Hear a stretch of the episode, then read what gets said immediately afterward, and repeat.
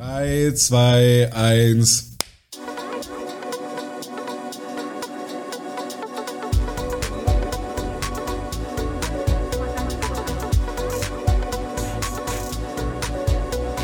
Hauptstadt Eishockey, der Podcast.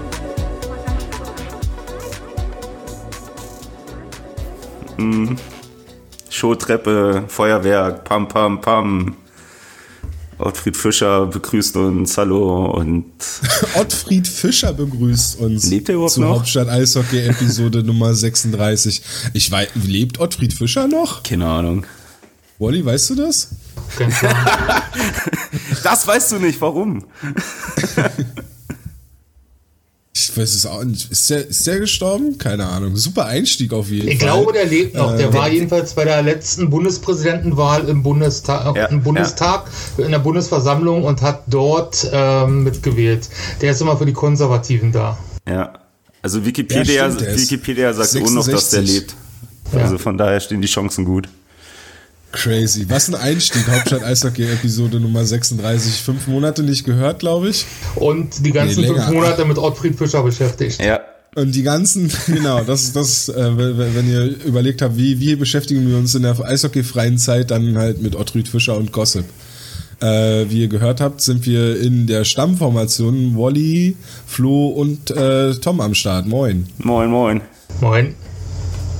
Ich habe bei Und, diversen äh, anderen Podcasts jetzt immer gehört, ähm, die, das rote Licht leuchtet. Wo treffen wir dich gerade an? Dass man immer so den Einstieg macht. Okay, wel welchen Podcast macht man Ich das? glaube, das war der DL-Podcast und so weiter. Okay, den höre ich aus bestimmten Gründen nicht mehr. Als er über Also bei leuchtende Pucks gesprochen wurde, war ich da raus. Ja. Aber wo, wo treffen wir euch gerade? Zu Hause, Ja. wo man halt auch sein sollte in der Zeit aktuell, oder? Ja, stay at home.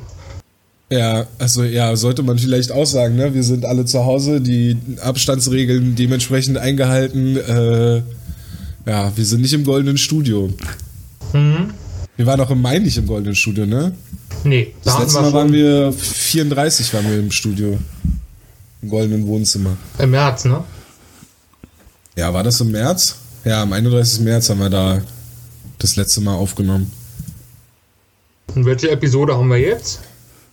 Na, 36, das habe ich schon gesagt. Sech- Ah, okay, also Keith Aldridge. Ja, andere gibt's Hm. glaube ich gar nicht groß mit der 36, ne? Nee. Na, Das irgend so ein euer Ding. Schlenker, oder? Ja, Tom, das ist doch deine Zeit. Ich habe Schlenker nur mit der 16. Ja, aber Jonas Schlenker, hatte der nicht irgendwas?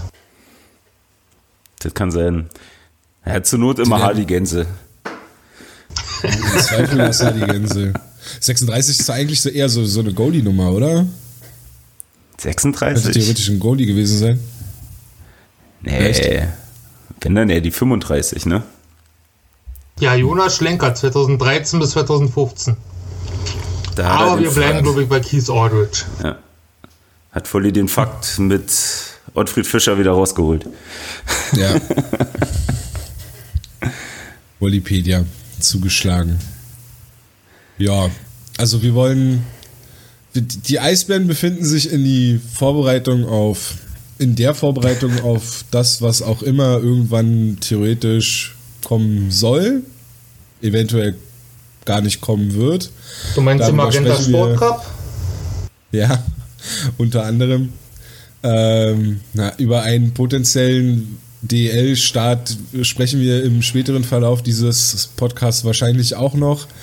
Aber vorher soll es natürlich auch darum gehen, dass die Eisbären ja jetzt dann irgendwie eine Saisonvorbereitung anfangen und wir müssen ja auch erstmal wieder reinkommen in unser Podcast-Game dass äh, wir gedacht haben, wir nehmen mal eine Podcast-Folge auf. Es haben sich auch einige Themen angestaut und äh, auch einiges an Themen haben wir aufgehoben, sodass es durchaus Sinn ergibt, eine Podcast-Folge aufzunehmen. Und wir beginnen bei der Frage, hey, äh, Flo, was ist seit Mai bei dir passiert? Hey Tom, das sage ich dir gerne.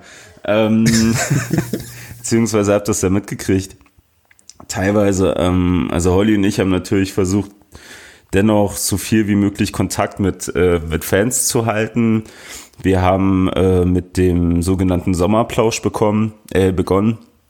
wo wir uns erstmal nur an die äh, bekannten Fanclubs und Fangruppen gewandt haben, um halt irgendwie in Kontakt zu bleiben und so gut wie es geht ähm, auch einen persönlichen Austausch zu haben. Wichtig war uns dabei oder der Gedanke, der uns dahin gebracht hat, war halt, ähm, dass wir eigentlich nie wirklich die Ruhe haben, mal entspannt mit den Fans zu reden, weil wann siehst du die? Das ist zu Spieltagen, wo die Zeit leider nicht immer da ist. Das ist zu Stammtischen, wo die Zeit dann zwar da ist, aber die Emotionen dann teilweise ein bisschen höher kochen, als sie dann passen in dem Moment. Ähm, und darauf haben wir halt gesagt, okay, wir machen eine Runde, die, wo genau das alles wegfällt. So, da hatten wir dann halt aufgrund von Corona auch die eine oder andere äh, Videokonferenz gemacht, so zum Beispiel mit der Sektion 1200, was natürlich auch ein bisschen kilometerbedingt war, weil da viele halt in der Schweiz sind oder in Süddeutschland. Ähm, aber halt auch mit Gruppen hier aus Berlin oder Fanclubs und uns kam halt tatsächlich nur positives Feedback äh, entgegen weil es halt sowas halt auch nicht gab, dass du halt ganz in Ruhe diesen 1 zu 1 Kontakt hast und Sachen besprechen konntest, äh, auf die du sonst nie kommst, ähm, weil halt die Zeit leider fehlt. Aber wir konnten da halt auch das eine oder andere mitnehmen, weil uns dann wiederum Sachen gesagt worden sind, die wir halt so gar nicht mitkriegen. So, weil wir dann vielleicht gar nicht jeden Spieltag in der Ecke sein können oder was auch immer. So, von daher war das ein Win-Win für beide Seiten und hat auch riesen Bock gemacht. Wir hatten uns dann jetzt bevor es wieder losging, die Fallraten wieder gestiegen sind, haben wir uns dann auch mit den ein oder anderen Gruppen da mal persönlich getroffen, was auch super coole Abende waren. Und das wollen wir auf jeden Fall weiter behalten und wollen es jetzt ein bisschen erweitern, weg von, von, äh, von Fanclubs und jeder soll die Möglichkeit haben oder hat die Möglichkeit, äh, mit uns zu sprechen, sich einfach an uns wenden, uns schreiben, und dann schauen wir, was geht. Also unabhängig davon, bist du in einer Gruppe, bist du in einem Fanclub oder nicht. So melde dich und wir gucken, was wir hinkriegen können und halten da gerne den Kontakt. Auf jeden Fall. Das war eigentlich so mit das Größte. Dann gab es halt von Fanbeauftragten-Seite einige Treffen. Ähm, das jährliche Fanbeauftragten-Treffen, was ja sonst immer stattfindet, konnte so natürlich nicht durchgeführt werden, sondern hat auch online stattgefunden das Hauptthema war klar, wie geht's weiter, wie geht's überhaupt äh, den jeweiligen Standorten und so ein Zeug. Dann dazu ein Schritt kleiner, äh, das Regio-Treffen, also für unseren Fall dann Regio-Gruppe Nordost, was ich wiederum ganz interessant war, weil da halt wirklich von DEL bis runter Oberliga sämtliche Teams dabei sind und von kleineren Teams dann mal zu hören, wie es bei denen so abläuft, vor allem jetzt gerade in der Situation, ist auch nochmal was Besonderes, weil das halt was ganz anderes ist. Also Fanbeauftragter, keine Ahnung, in Erfurt ist nicht Fanbeauftragter in Berlin. So, da ist der Fanbeauftragte in Erfurt halt auch damit beschäftigt, den Bürgermeister ranzukriegen, weil noch irgendwas offen ist. So, also das finde ich immer wieder interessant. Ansonsten so der normale Wahnsinn heutzutage. Also die Kontakte zum Bürgermeister könnte ich dir als Fanbeauftragter nicht vermitteln, aber zum Innensenator, das wäre möglich. Oh, das ist auch sehr gut, ja. Kannst du mir mal weiterleiten? Vielleicht stupse ich die mal bei Facebook an, ja. Hast du nicht auch beste Kontakte ins Lichtenberger Rathaus? Äh, nicht mehr die besten, weil jetzt eine andere Partei da regiert, so. aber gute. Ja, das ist egal, aber, aber kannst du mir einen Termin für eine Ummeldung noch klar machen? Das scheitert gerade an mehreren Stellen. Ja, das macht ja nicht äh, der Bürgermeister. Das machen ja nur die Bezirksämter hier. Ja, ist mir wurscht, Hauptsache irgendeiner kommt mir da endlich mal so einen Stempelruf, ey. nee, also von daher, das war halt so hockeyspezifisch das, was bei mir am größten ging. Dann natürlich halt, wo wir dann später drüber reden werden, dann jetzt die zwei Spiele im Valley ähm, ja, so kleine und große Organisatorengeschichten, natürlich ganz viel wiederum im Hintergrund arbeiten, vorbereiten, damit man nicht ganz so auf Null startet, wenn es dann irgendwann mal losgehen sollte. Sowas halt. Genau, genau. Wolli, bei dir? Mm, danke für die Frage. Ja, so ja, bin ich. So bin ich. ähm, ja, also, was habe ich gemacht seit März. Ähm, jeden Tag Hauptstadt-Eishockey-Content. Dann mich eine ganze Weile darüber gefreut, dass das mit Tuomi geklappt hat, was wir hier schon vorausgesagt haben. Und wer zwischen den Zeilen lesen konnte, hat so kapiert. Oder, oder zwischen den Zeilen hören konnte. oder, das, oder, das, oder den Titel lesen konnte. Genau, genau. ähm, dann, ja, Crowdfunding habe ich mit einigen Leuten von den Ace Juniors gemacht. Da haben wir 8.515 Euro insgesamt eingenommen, die zur Ausbildung von drei Trainern, die dafür gedacht waren. Und ähm, hätte man nie gedacht, wie lange das alle dauert, um das, also das ging von 5. Mai bis 6. Juni. Und gerade jetzt, letzte Woche, habe ich die letzten Trikots verschickt und ähm, also die Dankeschön-Trikots, die die als ähm, die die bekommen haben, die Leute, die gespendet haben. Was wir jetzt leider noch nicht machen konnten, was noch offen ist, ähm, ist das große Eislaufen und Grillen im und am Wellblechpalast. Natürlich äh, wegen Corona. Und das haben wir erstmal verschoben bis zum Ende der Saison oder Anfang nächster Saison und mal sehen, wie das dann Corona-technisch aussieht. Ähm, ja, was war noch? Dann war ich zu Gast bei Desmond Squire. Der hat ja auch so eine Sendung gehabt, Catching Up With, wo er mit ganz vielen Leuten aus der Eishockey-Szene jeden Tag gesprochen hat, Montag bis Freitag. Und es ist ja Wahnsinn, wie viele Kontakte der hat. Und ja, ich glaube, das waren fast das 100 hat er, Folgen. Das hat auf, in, auf, auf, Instagram hat er das gemacht. Genau, ne? das war Insta Live. Ja. Das okay. waren immer 20 Minuten und also ich persönlich hätte, glaube ich, nicht durchgehalten, jeden Tag von Montag bis Freitag mit irgendeinem Menschen aus der Eishockey-Szene zu quatschen. Also Respekt an Desmond. Und ja, dann habe ich jede Menge neue Podcasts begonnen, wie zum Beispiel Band Dionys. Hört da einfach mal rein. Von den Kollegen Goldstein und Ustorf. Und Kennt man die? Bitte? Ich kenne, wer, wer ist das? Stefan Ustorf? Ah, das ist der ja, Sohn von Peter Ustorf und der Vater von, von Jake Ustorf. Ah, ah Jake Ustorf habe ich schon mal gehört, ja. Ja, ja das spielt in Freiburg gerade, glaube ich. Ich, ja, ich glaube, Stefan der Ustorf, den kennt man noch aus der NHL, der hat mal bei Washington oder so gespielt, wenn mich nichts irrt. Ah, okay, deswegen, deswegen, deswegen, deswegen, verstehe. Ja. Und ja. der andere war wie, wie Daniel Gold, Gold Daniel was? Goldstein. Ja. Daniel das auch, schon mal, auch ja. schon mal gehört den Namen, ja. ja. das, ist, das ist so ein Freelancer jetzt. Das ist so, so ich glaube, der macht so eine Start-up-Sache oder sowas. Den trifft, den trifft man auch immer in so, so einen Working Spaces, glaube ich. Der ja, genau. ähm, ja, der hat nämlich freiberuflich jetzt äh, für Hauptstadt Eishockey schon zwei Artikel geschrieben, für Dump and Chase Freiberuflich klingt, als wenn er Geld dafür bekommen hätte. also von uns nicht, wie es bei Dump ja. and Chase war, keine Ahnung. Ähm, Wahrscheinlich da, auch so. Da kann ich aber auch dazu sagen, ähm, da haben wir noch die Fotos mitgemacht. Also da hat er einen Artikel geschrieben, Eishockey in Corona-Zeiten und hat dann mit äh, Manuela und äh, Britta von Ela und Tour gesprochen, die immer Auswärtsfahrten organisieren. Stimmt das so, äh, Flo? Ja, ja, ja, ja, auf jeden Fall. Und ähm, er hat mit denen gesprochen, ich habe die Fotos gemacht und ja, kam jetzt auch letztens dann raus in der Ausgabe 8 vom Dump Chase Magazin. Ja, und dann sind wir jetzt schon wieder im Oktober. Das war meine Sommerpause. Wenigstens eine Pause irgendwo. Naja. Tom, gab es bei dir was? Ja, Türen auf, Türen zu, zur nächsten Station fahren, Türen auf, Türen zu, zurück beim Mitte.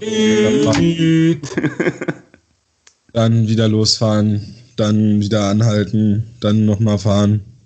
Nee, bei mir war es tatsächlich äh, scheiß viel Arbeit. Gerade am Anfang, als das, was wir in Deutschland als Lockdown bezeichnen, wo man ja, wenn man ehrlich ist, das ja kein wirklicher Lockdown war, weil. Ja, leider. Ja, ja. Ähm, da war halt dann dadurch, dass wir in unserem Haushalt ja beide in systemrelevanten Berufen arbeiten, leider das Problem, dass man sich so ein bisschen aufteilen muss. Da ich, glaube ich, acht Wochen am Stück Nachtschichten gemacht. Das hat sich natürlich dann ein bisschen, äh, bisschen ausgewirkt Zwischendurch hatte ich mal kurz ein bisschen Urlaub. Dann, ja, ich meine, also egal. Also dann irgendwann begann dann ja wieder die NHL-Saison, beziehungsweise wurde fortgesetzt. Man hat äh, die Playoffs gespielt. Das habe ich dann natürlich verfolgt. Habe da dann auch ein, zwei Podcasts mit Fetzi zusammen gemacht bei Bissel Hockey. Aber auch das konnte dann nicht so, aus meiner Perspektive zumindest so fortgesetzt werden. Fetzi hat es ja komplett durchgezogen über die Playoffs und wer da auch nochmal was nachhören möchte, äh, checkt den Bissel Hockey-Kanal ab, weil da ist wirklich extrem viel Content, vor allem während der Playoffs gekommen und jetzt auch zum Draft und so. Ähm, und ich denke mal, Fetzi wird das jetzt, wenn die wahrscheinlich die Eishockey-Themen wieder mehr werden, dann da auch wieder, wieder richtig loslegen. Äh, aber auch das hatte sich bei, für mich dann zumindest ein bisschen dann zerschlagen, weil dann halt wieder mehr Arbeit kam und äh, ja, jetzt zuletzt hatte ich eine geile Nebenhöhlenentzündung. Ist doch auch mal was. ähm, also in, zu den Zeiten dann zum Arzt zu rennen mit äh, komischen Symptomen ist dann halt auch ein bisschen, mhm. naja. Ähm, ja, aber das war jetzt so bei mir. Also ich habe gar nicht, leider gar nicht, oder was heißt leider, vielleicht auch gut so, gar nicht so viel, so viel Spannendes zu erzählen, weil es war Arbeit und es war krank sein. Cool. ja. ja. Ne? Ja, ist halt das so. war, so war's dann, ne? Die spannendsten Themen, glaube ich, äh, die was mit Eishockey zu tun haben, über die reden wir heute eh noch. Also NHL Draft und NHL Stanley Cup Playoffs und Finale. Äh, und wie die NHL ihr Konzept da umgesetzt hat, das ist, ja, das ist halt das Spannendste, so, was das betrifft. Ja. Wollen wir damit gleich einsteigen? Mit dem NHL Draft?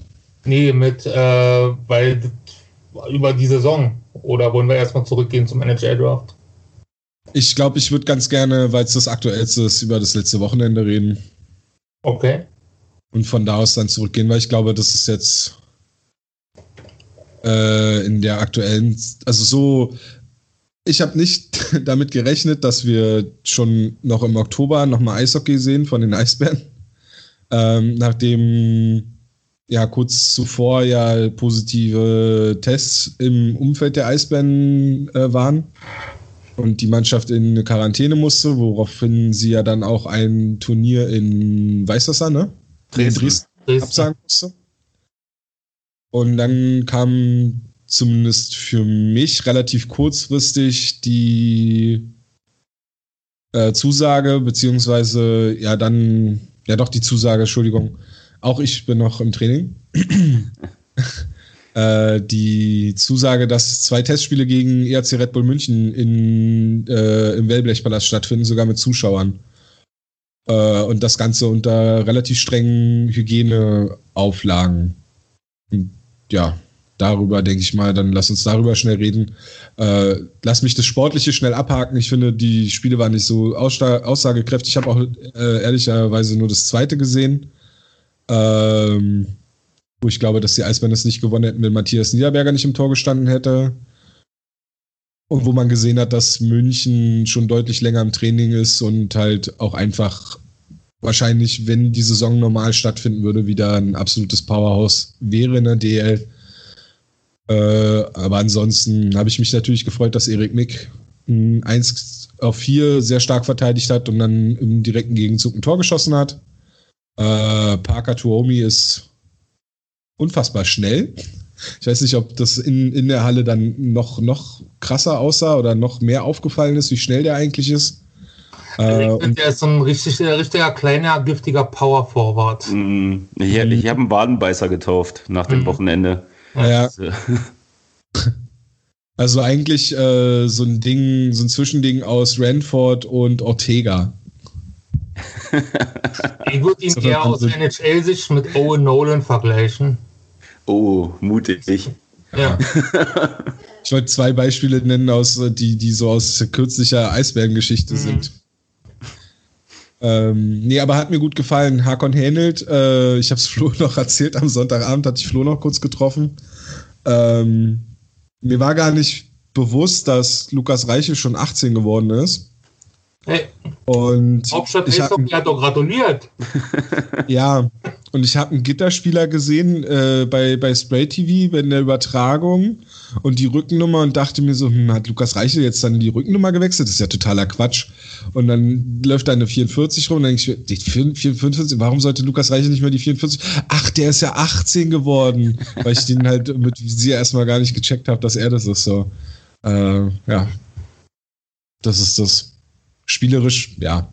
ich glaube nicht, dass wir nach den zwei Spielen gegen absolut die wahrscheinlich die beste Mannschaft der DL, die deutlich länger im Training ist, da schon irgendwie sportlich groß was bewerten können. Also deswegen war es, glaube ich, wichtiger, dass die Spiele überhaupt stattgefunden haben, als das, was man an sportlichen Schlüssen daraus ziehen kann. Ja, auf jeden Fall. Also am Samstag äh, fand ich in den ersten zehn Minuten hast du es halt äh, sehr deutlich gesehen, dass München halt schon länger im, im Spiel ist, schon länger im Training ist. Da war ja gefühlt nach jedem äh, Wegkreuzung von, von den Eisbären, dass mindestens einer am Boden gelegen hat oder irgendwie gestauchelt ist. Ähm, das hat sich ja dann irgendwann eingestellt und man hat dann gut wieder in, in Schritt gefunden. Und dann war es auch am Ende ein echt äh, enges Spiel, ein spannendes Spiel, wo er halt tatsächlich nur eine Sekunde gefehlt hat noch zum Ausgleich, ähm, wo praktisch mit der Schlusssirene dann noch das 3-3 eigentlich gemacht worden ist, aber es halt dann leider nicht mehr gezählt hat. Ähm, das sah halt am Sonntag dann schon anders aus. Du hast halt gesehen, okay, beide Teams haben schon mal keine 24 Stunden vorher gegeneinander gespielt. So, jeder wusste ungefähr, wie der andere läuft aber das halt auch innerhalb des Teams. Von daher war das jetzt auch nicht schlecht anzusehen. Nur die Tore haben halt gefehlt, aber okay, kann man mit leben. Ähm, also ich fand es beides, also das, was du sagst, Tom, die Spiele waren gut, die waren gut zum Anschauen, ähm, die waren wichtig, dass sie stattgefunden haben. Und ja, klar, sportlich, was willst du da hochhängen? Also, was war's? Spiel zwei und drei diese mhm. Saison. Also, alle Dude mein Gott. Ja. Also sportlich würde ich es auch nicht überbewerten. Mir ist beim ersten Spiel noch Leon Gawanka aufgefallen, besonders im Powerplay. Ja. War Wahnsinn. Im zweiten Spiel leider nicht mehr so viel, also oder ich habe nicht so richtig drauf geachtet. Ähm, aber zum zweiten Spiel, da kann man noch mal das Zitat von Matthias Niederberger sagen, dass es eine absolute Charakterleistung war, gegen eins der besten Teams in Europa 1 zu 0 zu gewinnen. Und gerade auch, wenn man auf die Strafzeiten schaut, also so oft wie die Eisbären auf der Strafbank saßen, das war ja auch nicht normal. Ja, das stimmt wohl. Aber das war bei beiden Teams, also zumindest im zweiten Drittel. Da hat ja München auch oft auf der Bank gesessen. Auch, ich glaube, am Sonntag zweimal, Samstag einmal äh, sechs Spieler gehabt. Was für mich dann auch immer so eine Konzentrationsfrage ist wenn du so eine Strafe fängst, aber ja, klar, auf jeden Fall. Aber was fandet ihr denn äh, von den, von unseren ausgeliehenen Spielern aus LA? Was habt ihr da für einen Eindruck gehabt? Also ich muss, also keine Ahnung, ob es positiv oder negativ ist. Ich fand, die haben jetzt nicht groß, oder sind nicht groß aufgefallen. Ähm, sie waren da und dann war gut. also, weiß nicht. Ja, also wie gesagt, also Sie, haben, kann, Sie haben Ihren Anwesenheitszettel ausgefüllt. Ja, also ich kann tatsächlich, also ich kann nichts Schlechtes und nicht nichts äh, wirklich krasses Gutes sagen. Also Na, beim zweiten Spiel Alex Tocotti, Vorlage auf Erik Mick, die war doch ziemlich gut. Mhm. Und der ja. Antritt davor halt auch, also die Situation dann zu sehen und also wie ich vorhin ja sagte, ich fand, wie Mick die, die, die Überzahl, also spielerische Überzahl in der Situation gelöst hat und Turcott und er dann halt den, den Antritt übers komplette Feld gemacht haben und Turcott halt dann den Pass perfekt gespielt hat. Das war schon für mich äh, ein Ausrufezeichen und ich fand halt spannend, da ich ja nur das zweite Spiel gesehen habe, dass äh, Turcott und Reichel und ich glaube Dudas in einer Reihe zusammengespielt haben. Also auf jeden Fall äh, die zwei, zwei LA aus, zwei aus LA ausgeliehene und halt Reichel in einer Reihe, das fand mhm. ich interessant finde ich ziemlich clever. Ne? Also letztes, Mal, letztes Jahr lässt man Reiche noch mit den großen alten NHL-Spielern wie äh, Lapierre spielen und Labrie teilweise. Und dieses Jahr sind es dann in der, zumindest in der Vorbereitung die zukünftigen NHL-Stars, mit denen man ihn auflaufen lässt. Finde ich ja, ziemlich gut. wahrscheinlich vom Niveau her sogar ein bisschen was Besseres sogar noch gewohnt mhm. sind als zu der Standard-DL. Ja das Standard-DL-Niveau. Also das fand ich schon cool und die fand, ich fand die auch okay, so vom Zusammenspiel in dem einen Spiel. Also wie gesagt, sportlich kann man da gar nicht so groß die Schlüsse draus ziehen. Was Wally gesagt hat mit Gawanke, der war wirklich im zweiten Spiel gar nicht so auffällig, hat aber, glaube ich, auch Powerplay gespielt, was ich interessant fand. Ähm, da wäre ich eh gespannt, ob und wie er überhaupt bei den Eisbären reinpassen würde, wenn er denn da wäre zu einem Saisonstart. Ja. Also von mir aus kann er gerne länger da bleiben. Von mir aus auch. Ja. ich fand es halt krass, vor allem an der blauen Linie und beim Powerplay. Ähm, der hat ja wirklich so, man sagt ja immer so gerne, wie sich wie, wie so eine Quarterback-Rolle übernommen. So, der stand super aufrecht auf, auf der blauen Linie. So, der hat überall geguckt, welche äh, Anspielmöglichkeiten gibt's. Also der hat halt nicht so, so diese, diese Panik, die du vielleicht überspitzt gesagt von einem jüngeren Spieler mal erwartest. So, der war super abgeklärt, das sah alles aus, was der gemacht hat. Also ich fand ihn auch richtig, richtig gut. Ja, man merkt halt, dass er jetzt schon doch eine Weile in Nordamerika unterwegs ist und äh, ja, sich da nochmal extrem entwickelt hat. Also ich glaube, der den Sprung, den er gemacht hat dort, den hätte er hier in Europa definitiv nicht machen können. Nee. In irgendeinem Interview habe ich auch gelesen zu Gawanke, dass selbst die Coaches bei den Manitoba Moose letzte Saison überrascht waren, wie schnell er sich dort eingelebt hat und entwickelt hat. Also sie hätten noch nicht mit so viel in der vergangenen Saison gerechnet, dass so viel kommt. Und das Scorer-technisch ist er auf einer Stufe, glaube ich, mit der Moritz Seider gewesen, ne? Ja, hat man hier halt nicht mitgekriegt, ne? Ja. Hat niemand interessiert. Halt hier war nur der, der große Tunnelblick auf Moritz Seider. Ja, der eine wurde halt Fifth Overall gedraftet und der andere wurde halt irgendwann in einer späten Runde gezogen und äh, von Winnipeg und naja, dass dann der, dass Gawanke halt dann vor Seider sein erstes AHL-Tor schießt und so kann man schon mal übersehen. Mhm. Naja. Wenn dann, in, wenn dann Gawanke in zehn Jahren die deutlich bessere NHL-Karriere hatte, dann kann man ja vielleicht nochmal drüber diskutieren. dann suchen wir das hier raus und schicken es wieder in die Welt. Ja, nein, nee, ich glaube schon, dass Seider dann doch vielleicht dann doch nochmal das größere Potenzial hat. Aber weil wir jetzt schon beim Draft sind, dann lass uns doch dann, oder, ah nee, wir müssen, wir müssen noch über das ganze Hygiene-Ding sprechen. Ja. Im, im Valley, wie das, wie das so aussah. Ähm, wie ich das empfunden habe, steht ja im Artikel bei Hauptstadt Eishockey. Ich fand es ziemlich gut. Ich habe nicht so viel zu meckern gehabt, zwei kleine Punkte. Also es war ja so angedacht, dass die Fans zumindest auf den Sitzplatztribünen ein, äh, ein Platz besetzen, zwei Plätze frei, ein Platz besetzen, zwei Plätze frei und nach hinten und vorne jeweils zwei Reihen frei halten. Und das wurde komplett eingehalten, so wie ich das gesehen habe. Im Gegensatz zu einem DNL-Spiel, bei dem ich war, dort saßen zehn Leute in einer Reihe und vorne, hinten, da hat man nicht so drauf geachtet. Also hier wurde knallhart durchgesetzt, fand ich gut. Und auch die Ordnerinnen und Ordner haben beim zweiten Spieltag darauf geachtet, dass auch alle Nasen unter der Maske bleiben. Fand ich auch gut. Ja, also, also generell von dem Wochenende, ich habe es ja überall geschrieben. Ähm, ich war richtig, richtig begeistert von den Fans, die da waren. Ähm, Im Endeffekt war es was genau das, was wir, ähm, was wir halt auch in den Sommerplausch immer gesagt haben. Klar, da war es halt noch Theorie, jetzt das Wochenende hat man es gefühlt. Für diejenigen, die eine Karte bekommen haben, muss man auch wieder sagen, es waren halt pro Tag äh, 214 Leute drin. Ähm, war es halt klar. Also als Fan auch bin ich der Meinung, auch bei den nächsten Spielen, die kommen können, wird es halt äh, nicht anders ablaufen. So, es wird definitiv ein anderes Erlebnis als das, was zuvor war, als das, was, was wir alle bisher erlebt haben in den Eisstadien dieser Welt ähm, es wird nicht das Gleiche sein, es wird damit nicht vergleichbar sein. So, es gibt Einschränkungen, man muss Sachen weglassen, so sei es die, die Maske, die halt dazukommt und dann doch irgendwo vom Anführungsstrich normalen einschränkt, aber halt einfach wichtig ist. So, und dafür fand ich halt die Leute, die halt da waren, super. Ähm, die waren verständnisvoll, die haben alles äh, mitgemacht, so, die haben teilweise selber drauf geachtet. Es gab keinerlei große Diskussionen, entweder einem Einlass oder bei den Spielen auf den Rängen. So, jeder war irgendwo froh, überhaupt dabei sein zu dürfen und mal wieder Live-Hockey in Berlin zu sehen. Ähm, und das fand ich. Das hätte man ja auch vorher schon machen können. DNL, Regionalliga. Ja, ja, dann kommen wir. Ja, genau, ja. aber dann kommen wir halt wieder zu, zur Diskussion. Ne? Also alles, was unter DEL ist, wird halt auch nicht immer wahrgenommen in Berlin.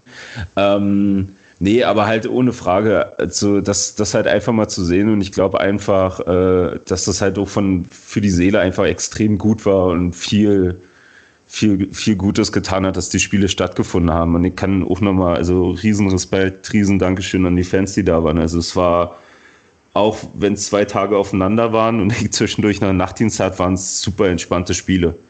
Für da, also finde ich nicht selbstverständlich, auch was man so von anderen Standorten hört. Mhm. Weil du gerade noch von Fans geredet hast, da würde ich noch ein paar Stimmen wiedergeben, die sie geschrieben haben, also uns haben zukommen lassen unter dem gestrigen Artikel bei Instagram in der Nachricht und äh, bei Facebook. Da schreibt zum Beispiel Micha Bülow, schöne Grüße, ich war am Samstag vor Ort, mir hat das Hygienekonzept auch sehr gut gefallen. Ja, das mit dem Kampfgericht war nicht sehr schön, aber was sollte man da auch machen? Alle hatten jederzeit ihre Masken auf.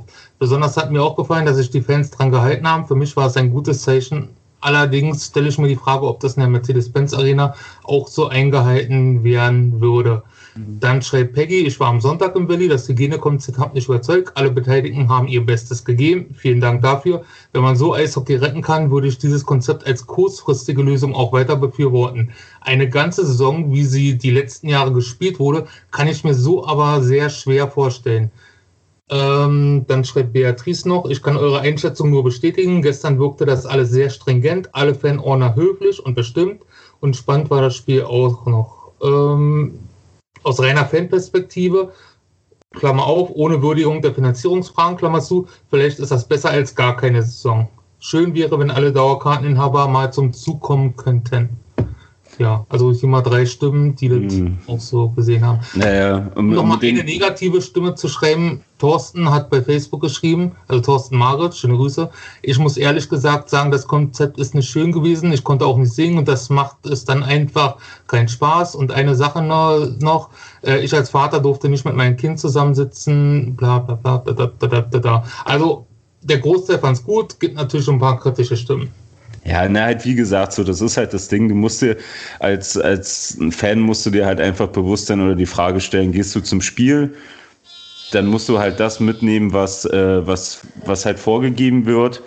Ähm, oder du bleibst halt zu Hause und guckst es dir am Fernseher an, so hart wie es ist. So, ich muss kurz unterbrechen. Das du hat an kurz der Tür Tür, gestellt. Flo? Ja, ja. Ist jetzt wie bei Fest und Flauschig, wenn hier ähm, Dingens äh, Olli Schulz auch immer zur Tür muss währenddessen. Ist sogar fast dieselbe Kli dasselbe Klingelgeräusch gewesen, glaube ich. Das weiß ich. Mal gucken, mal gucken ob er jetzt Lars Eidinger mit und Podcast Olli. Schulz. Ja, Lars Eidinger oder irgendwie T.S. Ullmann oder so sitzt jetzt gleich bei Flo mit auf der Couch. ja, Aber war es beim letzten Mal nicht auch so, dass das irgendwer geklingelt ja hat bei genau, ihm? da kam Jay vorbei und hat äh, war das, Senf vorbeigebracht oder so. Ja. Mal gucken, ob bald der Ketchup kommt.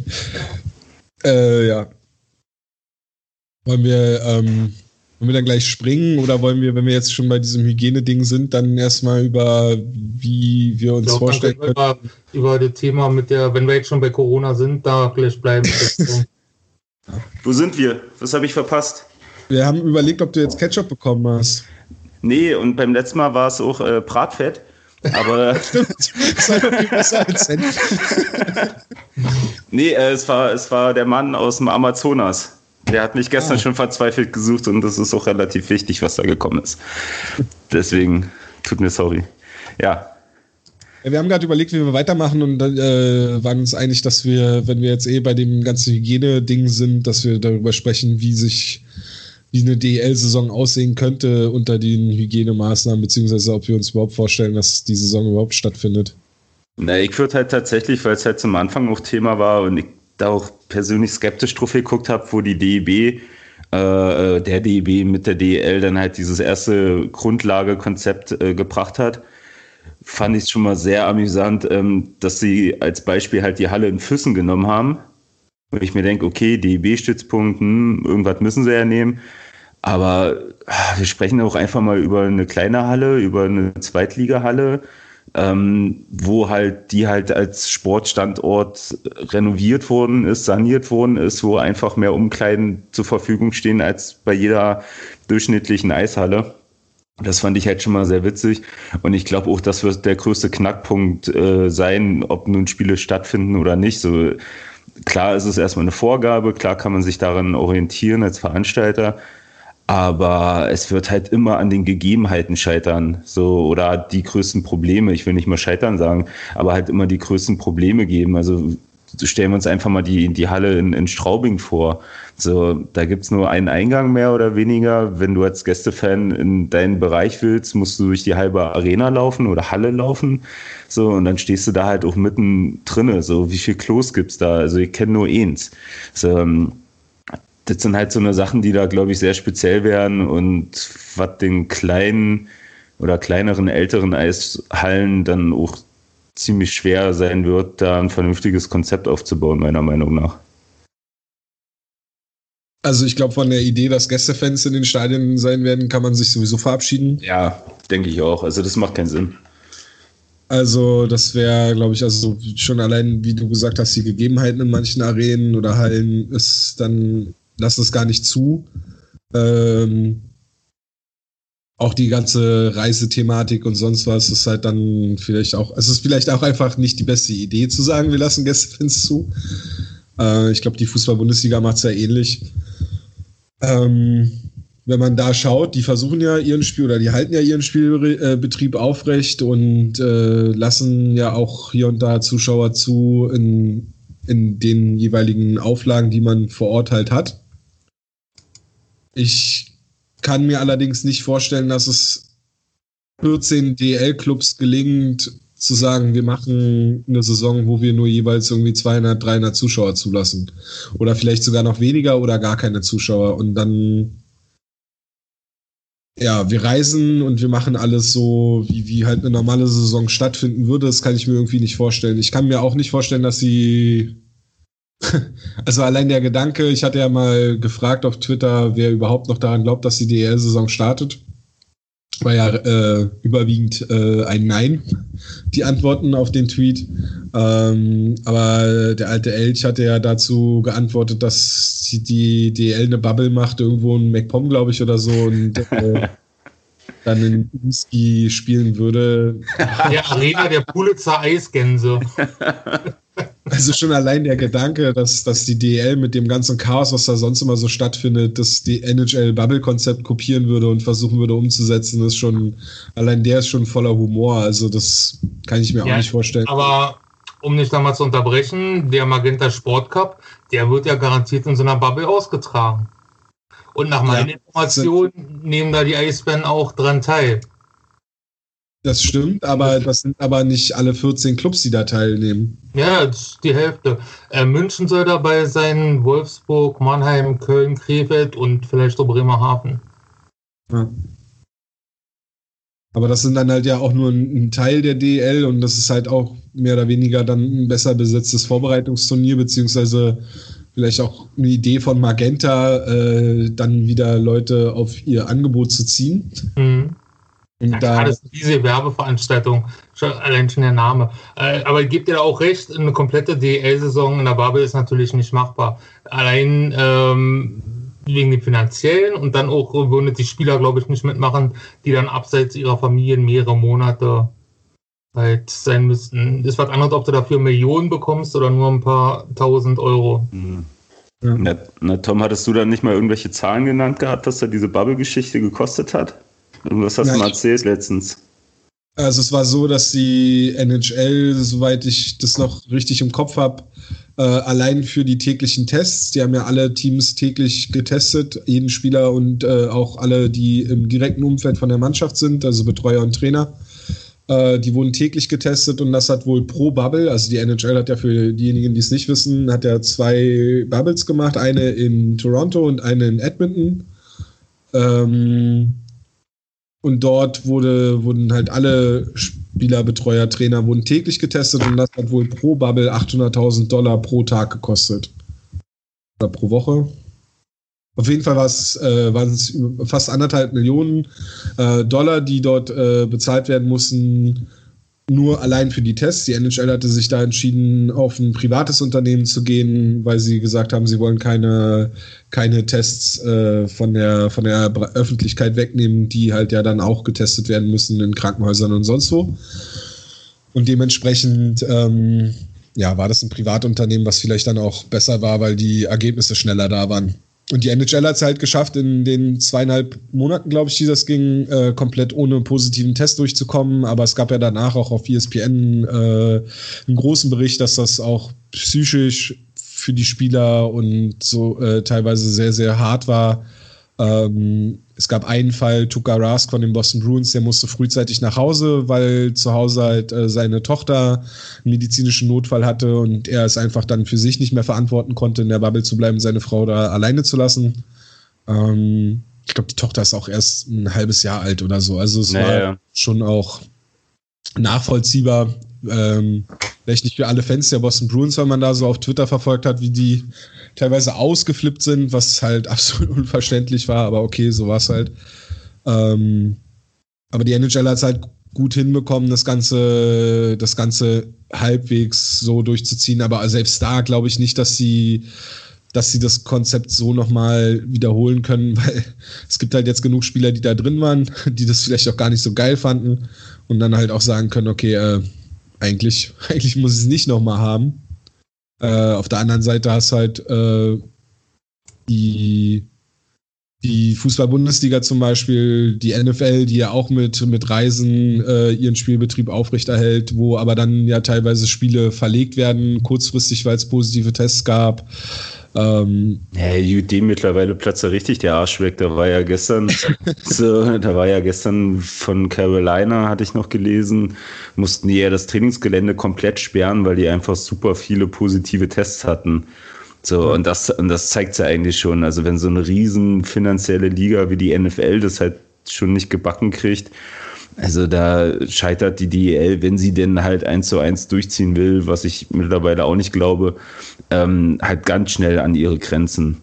Von da daher. Du doch gestern, gestern einen Tweet geteilt. Ähm, war das ein kanadisches Juniorenhockey-Team oder war nee, das? Das war die University of Yale, wo glaube ich auch Sean Beckman früher war. Die haben 18 Infizierte, obwohl die alle Corona-Auflagen einhalten. Nur fünf Leute dürfen da in ihr Gym rein trainieren und so weiter und so fort. Mhm. Und trotzdem hat sich da die komplette Mannschaft angesteckt und ist jetzt natürlich auch erstmal weg vom Fenster. Ja, das ist ja das eine und, und ich sag mal, 100% sicher kannst du ja nicht sein. Das kann ja keiner von uns sein. So, ja. also, wie ist ja schon keiner von uns drei, ob wir die Scheiße nicht schon hatten, weil du kannst ja den. Aber was sagt denn eure Corona-Warn-App? Meine Corona-Warn-App sagt, dass ich die erst gar nicht installiere, aus diversen Gründen, muss ich ehrlich sagen. Ist sicherlich nicht vorbildhaft, ich weiß, aber bin da an manchen Stellen nicht so vertraut mit manchen Sachen. Ja. nee, aber ich meine mal, das, Hast genau. Hast du das, das schon mal jemanden auf Facebook oder WhatsApp geschrieben, dass du da dem ganzen Datenschutz nicht so vertraust? Oder? Denk, denkst du, ich bin bescheuert? du musst einfach mal ein bisschen querdenken. Ja, ich, ich wollte, ja, genau. So, vielleicht mal eine Telegram-Gruppe auf. Ja, ja geh bei, mit dem Wendler zusammen am besten. Ja, genau. So, ja. vielleicht kriege ich auch ein Video, du bist jetzt raus bei Hauptstadt Eishockey und alle. Oh, vielleicht, vielleicht werde ich, werde ich dann das neue Testimonial von Penny oder so. Oh, ich mache dann, mach dann das Antwortvideo von Laura Müller nach, wo ich sage, ja, man muss sich ja nicht immer einig sein in so einer Beziehung, aber. Ja, ich kaufe dir aber kein Auto, das zeigt dir gleich. Oh, Schatzi! ja. Nee, aber da meine ich ja schon, also da kannst du ja schon dran, dran äh, weghauen. Also wer weiß, wer den, wer den Virus hatte und aber keine, äh, keine Symptome, so, das, das geht halt ratzfatz. Also, und sind wir dann auch mal, also wer, wer lässt sich denn oder wer kann es denn stemmen? Was kostet regulär für Auto normal dieser Test? 60 Euro, glaube ich, ne? Ja, 59. Mehr, oder? Über ja. 100? Ich habe auch mal 59 gehört. Okay. Naja, dann. Schnelltest meinst du oder den, den normalen Test? Den stinknormalen Test. Also da weiß ich, der kostet, glaube ich, so um die 60 Euro. Mhm. So, aber ist ja, also wer macht denn das oder wer kann das sich denn leisten, vor allem heutzutage, da weiß ich, jede Woche so einen Test zu machen, damit du halt zu 100% Bescheid weißt. So, das geht halt einfach nicht. So, der, der Autonomalmensch geht dann halt zum Arzt, wenn er sich krank fühlt. Ja. So, ähm, und von daher, ja, du hast halt so viele Punkte, wo du halt sagst, was du, also wo eigentlich, wo man eigentlich sagt, okay, das kann man, das kann man nicht schützen, das kann man nicht gewährleisten, dass, dass da keine Gefahr von aussieht. Und das sind halt alle so eine Punkte, wo ich denke, puh, wird schwer.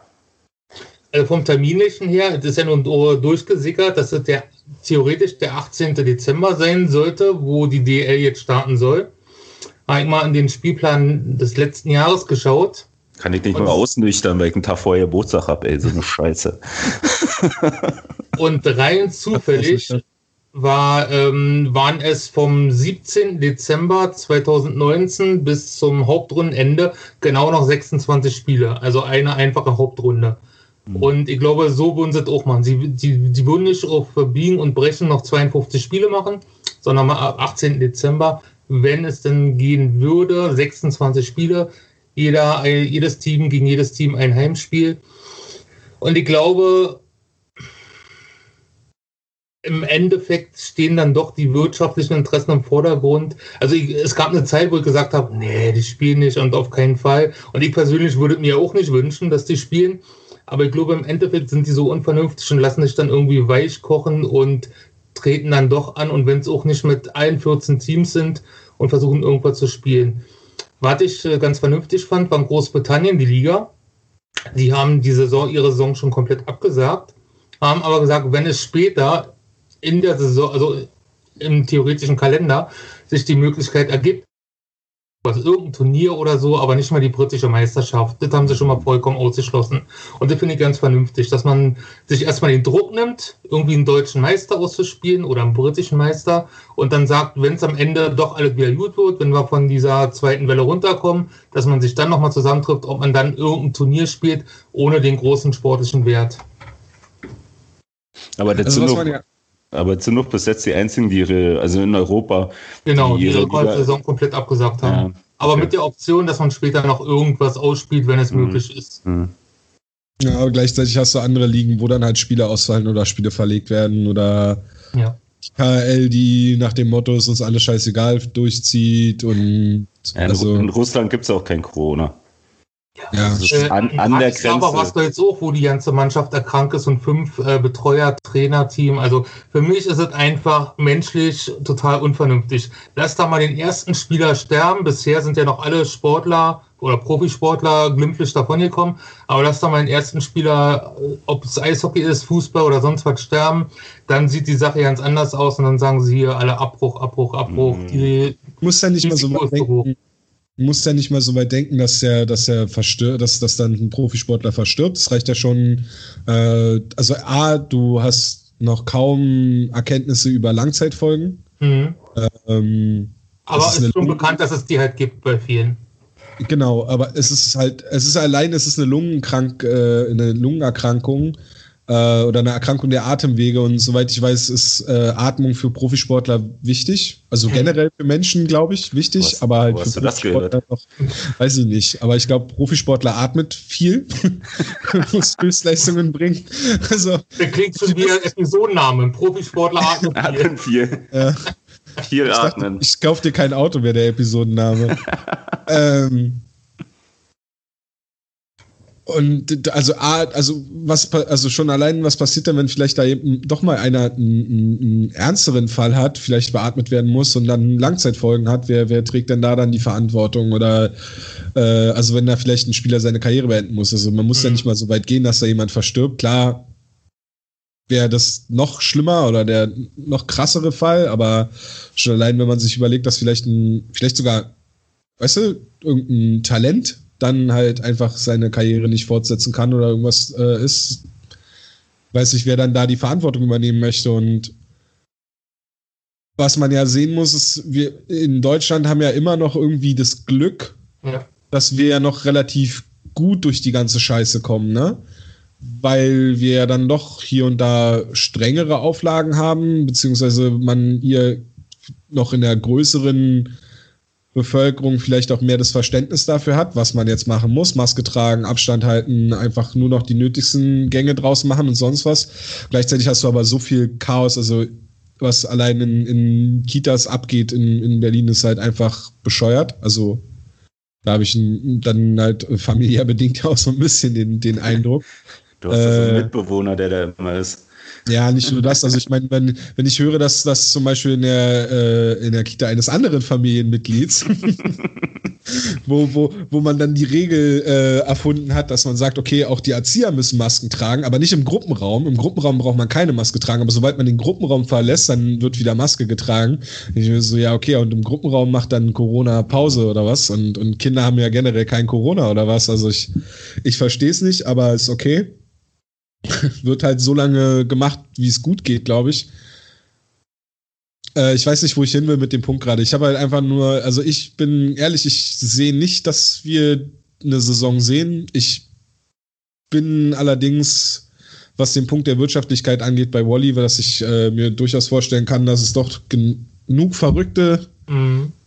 in der DEL gibt, die dann sagen, ja, wir müssen irgendwas machen, aber gleichzeitig kann man halt dann auch dagegen halten und sagen, was, was bringt euch denn euer wirtschaftlicher Wille, hier irgendwie noch was auf die Beine zu stellen, wenn ihr eh keine Zuschauer im Stadion haben könnt. Und es gibt halt nur wenige DEL-Clubs, die sich das leisten können, 14 ähm, Spiele oder ach, ja, also, ja, egal, also die, die, die, die sich das leisten können, äh, viele Spiele ohne Zuschauer zu spielen.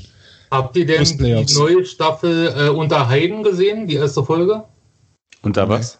Unter Achso, das mit, äh, ich habe nur die, den Ausschnitt mit Uwe Krupp gesehen, genau. mit seiner, das also, mit der. Erstmal fand ich die gesamte. Unter Haien. Ich hab ja, ich hab's auch, ich habe Heiden verstanden. Ja, ich, oh, so Heiden. Ich so, guck, wo die jetzt, also erstmal fand ich diese Episode tatsächlich spannender als die komplette erste Staffel, weil da ist man wirklich bei diesen ganzen Treffen mit dabei und die erste Staffel geht halt meistens nur um das Sportliche.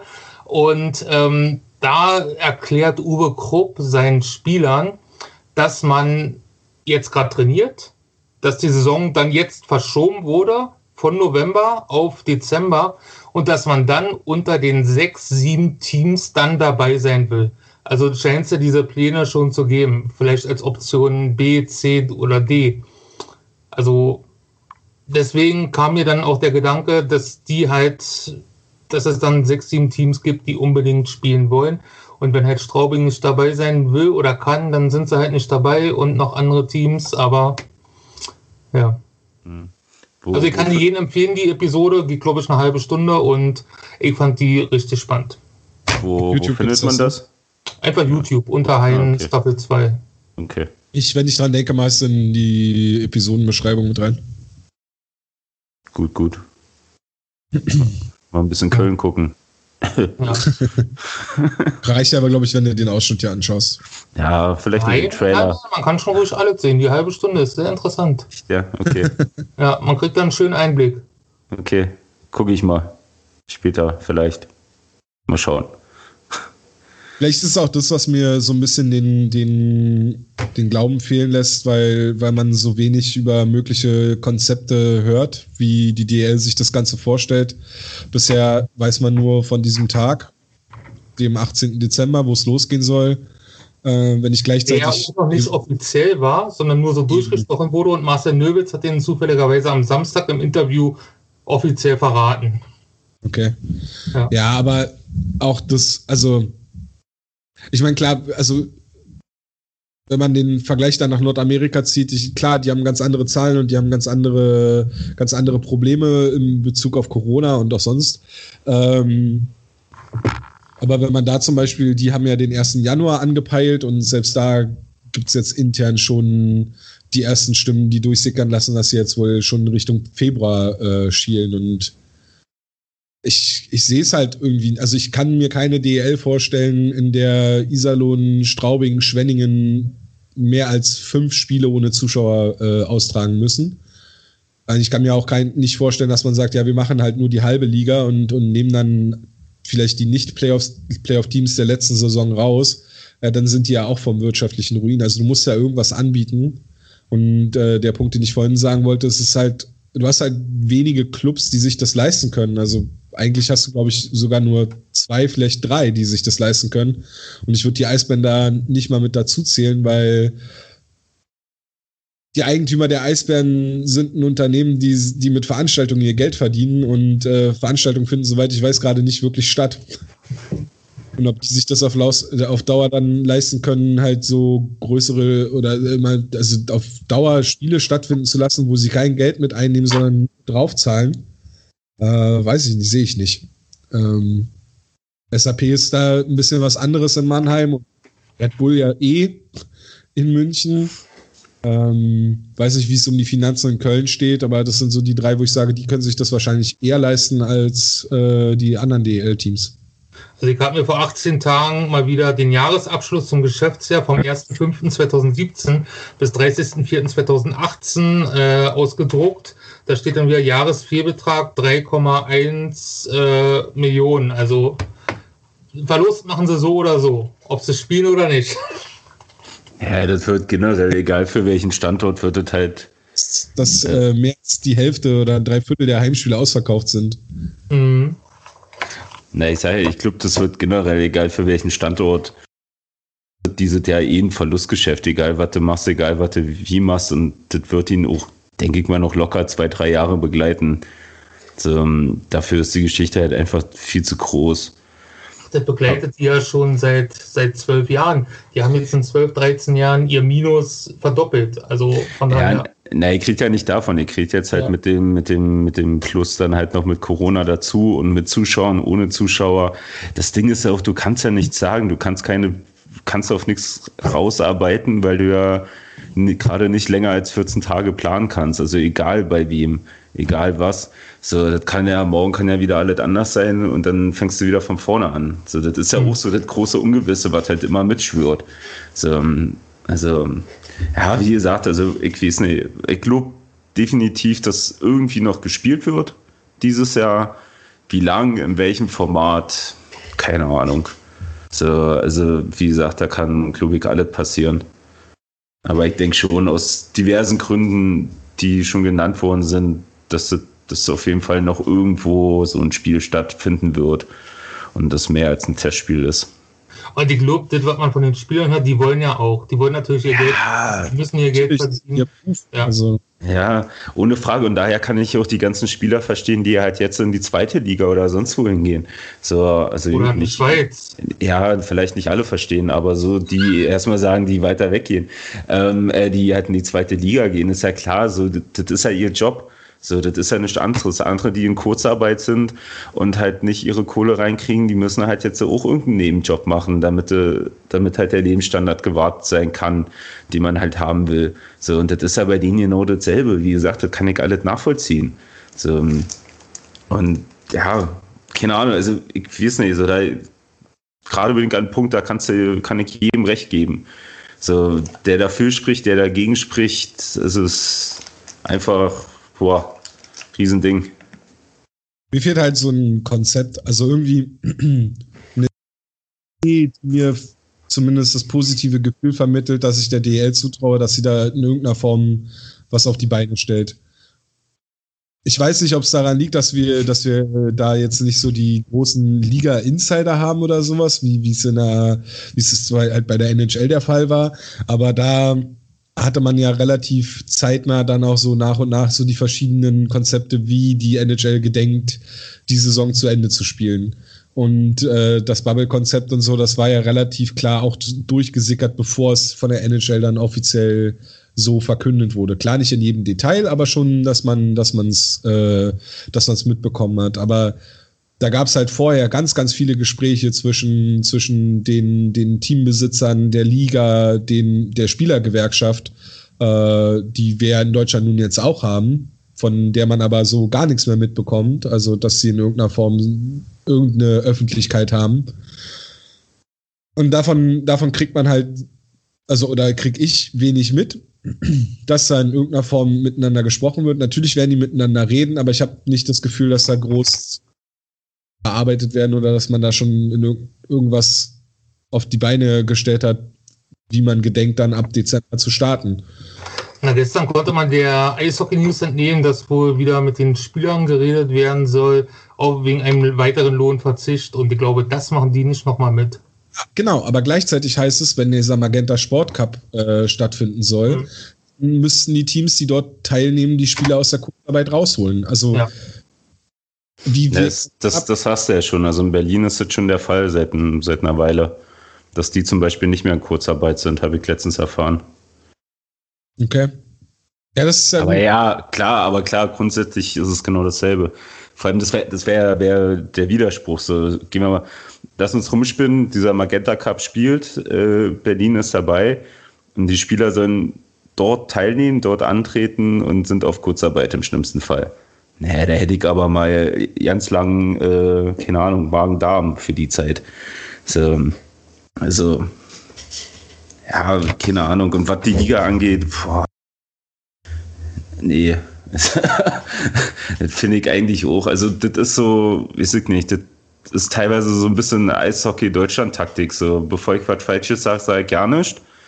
Und dann schweige ich die Geschichte weg und dann sage ich mal kurz, wir haben uns getroffen und aber so richtig mir, mir jetzt der Gefahr aussetzen, dann vielleicht äh, Bullshit zu regenerieren und abzufangen, will ich dann auch nicht. Also, wie sie, ich, das ist halt ohne Steilbild, ohne Sternzeit. Ja, ich habe den Eindruck, da versucht man das auszusitzen und das ist vielleicht der falsche Weg. Mhm. Aber ich täuschen. Vielleicht kommentiert ja dann jemand oder schreibt eine Direktnachricht, der einen engeren Draht zum, zur DL-Zentrale hat oder so. Also ich glaube schon, dass da intern natürlich alles versucht wird. Ich glaube nicht, dass die jetzt einfach in ihrem Büro sitzen, Nein, äh, um 8 Uhr nee. die Tür hinter sich abschließen und 16 Uhr wieder gehen. Also ich glaube schon, dass da viele Optionen erarbeitet werden, geguckt wird mit den Teams, was ist machbar, was nicht. Und also ich, ich, ich finde es populistisch, wenn man dann sagt, ach, die machen doch nicht, die sitzen da den ganzen Tag nur rum. Das habe ich nicht gesagt. Das ist Nein, aber, aber allgemein wird es ja oftmals so, so äh. auch bei Twitter gucken, Facebook brauchst du gar nicht erst gucken, da ist ja der ganz stark vertreten. Und ich glaube schon, dass da die Köpfe glühen, also mhm. dass die ja. irgendwas auf die Beine stellen. Ja. Ja, aber das ist halt diese Außendarstellung, ne? Also ja. ich glaube, den Deswegen, weil du gerade sagst, Außendarstellung, Entschuldigung, dass ich dich unterbreche, deswegen fanden viele äh, das ganz erfrischend, was von den Nürnberg Ice Tigers, der Geschäftsführer, der war jetzt ein paar äh, Sendungen zu Gast mhm. und hat dort ziemlich offen über die Zahlen der Nürnberger gesprochen und warum das mit diesen 20 Millionen nicht klappt, warum die Teams ihre 800.000 Euro nicht bekommen können. Also der war da sehr offen und da haben viele gesagt, das vermissen sie bei der DEL. Und vielleicht muss man da mal einen Kursschwenk einlegen in der Kommunikation. Ja, das, äh, das, das ist äh, schon ein Thema. Das war ja schon vor Corona ein Problem, dass da nicht, nicht genug kommuniziert wurde. Aber wie gesagt, was ich, was ich vorhin gesagt habe, mir, mir fehlt allein schon, dass man in irgendeiner Form schon mal ein, ein Konzept liest. Ähm, man kann nicht am 17. Dezember dann entscheiden, okay, wir machen das jetzt so, wie die aktuellen Auflagen sind. Möchte halt schon irgendwie vorher halt dann schon auch mal lesen, wie man sich das in der DL dann vorstellt. Klar, kann sich das eine Woche später dann schon wieder ändern, weil dann wieder andere Auflagen gelten oder weil die Zahlen wieder so einen krassen Anstieg kriegen. Aber so wie es ja aktuell aussieht, haben wir ja jetzt gerade die zweite Welle in Deutschland. Ähm, und kalte Jahreszeit ist auch. Und ich kann mir gerade nicht vorstellen, dass es jetzt, dass wir Ende November wieder äh, die Kurve abgeflacht haben und dann plötzlich, dass das alles wieder funktioniert. Und selbst wenn, werden die nicht sagen, okay, bis November ist die Kurve abgeflacht und dann sagen wir, okay, im Dezember können wir dann 1000 Leute in die Stadien lassen. Man will ja, dass die Kurve dann auch flach bleibt und nicht, nicht gleich wieder einen dritten Anstieg bekommt. Also. Wenn man das mit der spanischen Grippe vergleicht, damals gab es noch eine dritte Welle. Also zwar nicht so stark wie die zweite, aber sie kam. Und bisher ist das alles ziemlich vergleichbar mit dem, was vor 100 Jahren lief. Ja. Naja. Ähm, eben haben wir es ja schon mal kurz angedeutet und man hat ja auch schon gemerkt, dass Flo äh, eine Meinung dazu hat. Und zwar hat die Springerpresse am Wochenende lustigerweise, während das Turnier lief, eine kleine Bombe platzen lassen, würde ich fast sagen. Und zwar, dass äh, Marcel Nöbels äh, zum EHC Biel in die Schweiz ausgeliehen werden möchte. Wie habt ihr das wahrgenommen? War das ein Thema am Wochenende während des, während des der zwei Testspiele? Äh, und äh, ja, was, was denkt ihr dazu? Also bei den Fans selber, klar, war es ein Thema. Also ich habe es genauso erfahren wie alle anderen halt da, auch nur über die, über die Presse. Ähm, klar war es ein Thema, war jetzt aber auch nicht riesengroß. Ja, ich glaube, da auch unter den Fans war dann in dem Moment das so ein bisschen ja, zur Kenntnis genommen, ist nicht geil, aber ja, okay, dann ist es halt so. Also, ich also ich persönlich muss sagen, wie gesagt, so ein Reimer, der nun prominenter ist und äh, jetzt mit Mo Müller, der nach Kassel geht, so gibt es ja viele, die den Weg in die zweite Liga machen, ähm, um da halt zu spielen, um da zu trainieren. Warum es jetzt unbedingt die Schweiz sein muss, wo ja auch gerade gut der Punk abgeht, äh, wo ja mit Lugano ein Team gerade mehr oder weniger für ein paar Wochen aus dem Verkehr gezogen worden ist und Spiele verlegt werden und verschoben und sonst was alles. Warum es halt jetzt gerade die Schweiz sein muss, Physik, keine Ahnung. Ähm, Finde ich nicht ganz nachvollziehbar. Aber das müssen halt auch andere entscheiden. Also ich finde es, so finde ich es irgendwie keinen coolen Move, muss ich zugeben. Also ich finde, soll er machen. Er würde ja wieder zurückkommen, theoretisch, wenn. Ähm, ja, ist ja schon mal zurückgekommen. Was für eine spitze Bemerkung. Sorry. ja, nee, ähm, solange hier kein, kein richtiges Profi-Eishockey gespielt wird, kann er von mir aus das gerne machen. Ansonsten hat er noch einen Vertrag für zwei Jahre. Und ähm, ich habe es äh, auch wie alle anderen aus der Presse erfahren. Tag später hatte Marcel Nöbitz ja dazu ähm, Stellung im Tagesspiegel genommen. Und was mir dann eingefallen ist, scheiße, du hast den Wald vor lauter Bäumen nicht gesehen, weil in der Zeit des Drafts am 7., 8. Äh, Oktober rum, vor jetzt gerade 13 Tagen, war nämlich das Scout vom EHC Biel äh, in Berlin. Und wir folgen uns, ich habe gelesen, was am Bier ist und dann haben wir uns bei Twitter DMs hin und her geschrieben, ob wir uns treffen wollen und so weiter und so fort. Hat leider nicht geklappt. Und ich habe überhaupt nicht daran gedacht, dass der für Bier da sein könnte oder ich dachte, der ist für seinen anderen Arbeitgeber da. Also da ist es echt, wie heißt das, die Schuppen von der Augen gefallen oder so, als ich das gelesen habe. Ja klar, dann halt natürlich bei Bier in den Kader geschaut. Moment mal, die haben doch fünf aus, nee, was war das? Doch, ich glaube, nee, ein paar mehr Ausländer haben sie noch. Und in der Schweiz dürfen nur, glaube ich, vier auf dem Spielberichtsbogen stehen. Äh, da habe ich mir mit Robert kommuniziert von Hauptstadt Eishockey, der in der Schweiz gerade lebt. Und der hat gesagt, der hat zwei Spiele äh, oder drei Spiele unter Schweizer Lizenz, die zählen also nicht unter Ausländer rein. Und ein Ausländer ist auch gerade verletzt, also würde es da auch passen. Und ja, ja, also mal sehen, ob es dann klappt, weil in Bern hat ja die Regierung gerade angeordnet, dass Veranstaltungen mit über 1000 Zuschauern nicht gespielt oder nicht stattfinden dürfen. Bisher war ja in der Schweiz so, dass zwei Drittel in die Stadien dürfen. Und ich glaube, dass Biel auch zum Kanton Bern gehört, weil es hieß jetzt immer, die haben am Wochenende oder jetzt Derby gegen Bern. Deswegen glaube ich auch, dass sie im selben Kanton sind. Ähm, ich glaube, dass das jetzt gerade noch offen ist der Schwebe. Ob es denn da zustande kommt, der Deal oder nicht. Die jetzt erstmal eine Zeit lang auf jede Menge Zuschauer verzichten müssen. Mhm. Naja, und eben dann halt, also wie gesagt, da weiß ja auch keiner, wie es weitergeht. Also im schlimmsten Fall wird ja dann, kann ja da auch dann wieder alles unterbrochen oder pausiert werden. Dann ja. hat keiner gewonnen. Naja, mal schauen, mal schauen, mal schauen. Die Eisbären wäre es wahrscheinlich aber mh, mm, wieder die finanzielle Geschichte wahrscheinlich ganz ja, gut, weil Biel die Finanzen sicherlich äh, oder für die Zeit die, die Gehaltssumme bezahlt hätte. Ja, da würde man nicht so viel Minus machen wie sonst. Marcel Nöbels würde, glaube ich, nicht, äh, verdient, glaube ich, nicht so wenig bei den Eisbären. Mhm. Ja. Ansonsten schließe ich mich dem an, was ihr gesagt habt. Also ich finde, aus seiner Perspektive ist es wahrscheinlich besser dort zu spielen, als äh, hier so ein bisschen auf Ab-8-Stellung zu sein und, mhm. und, sich auf irgendwelche Vorbereitungsturniere freuen zu dürfen. Apropos, ähm, wenn ich dich da nochmal unterbrechen darf, da habe ich einen ganz interessanten Artikel in der Lausitzer Rundschau gelesen äh, mit, mit dem Chef der Lausitzer Füchse und der hat gesagt, er lehnt das ab, was in der DL 2 gerade passiert, dass man sich die ganzen DL-Profis ranholt und sie gehen den Weg mit den Eisbären weiter, mit den Förderlizenzen, ganz normal, wie man es aus den letzten Jahren kennt. Und sie werden keine DL-Profis für die Zeit holen, sondern nur unsere Förderlizenzspieler aus Berlin. Vielleicht will da auch gar keiner hin. Wieder so eine spitze Bemerkung. Ja, ich, hab, ich entschuldige mich, ich habe ausgeschlafen heute. Das Problem wird, glaube ich, auch einfach sein, dass äh, stell dir mal vor, Maxim Lapierre soll, soll für die äh, Lausitzer Füchse spielen. dann pendelt der dann von, von Berlin nach, nach Weißwasser oder was? Nee, der kriegt da so eine schöne Plattenwohnung und dann ist schön. Ja. Aber wenn jetzt, äh, gestern wurde doch bekannt gegeben, dass hier Sena Akulatz und Mitchell hört auch irgendwie was, Bayerligisten, Landesligisten. Äh, Passau. Hat es dir vorhin noch offen? Ja, Passau. Nach Passau gehen die beide, ja.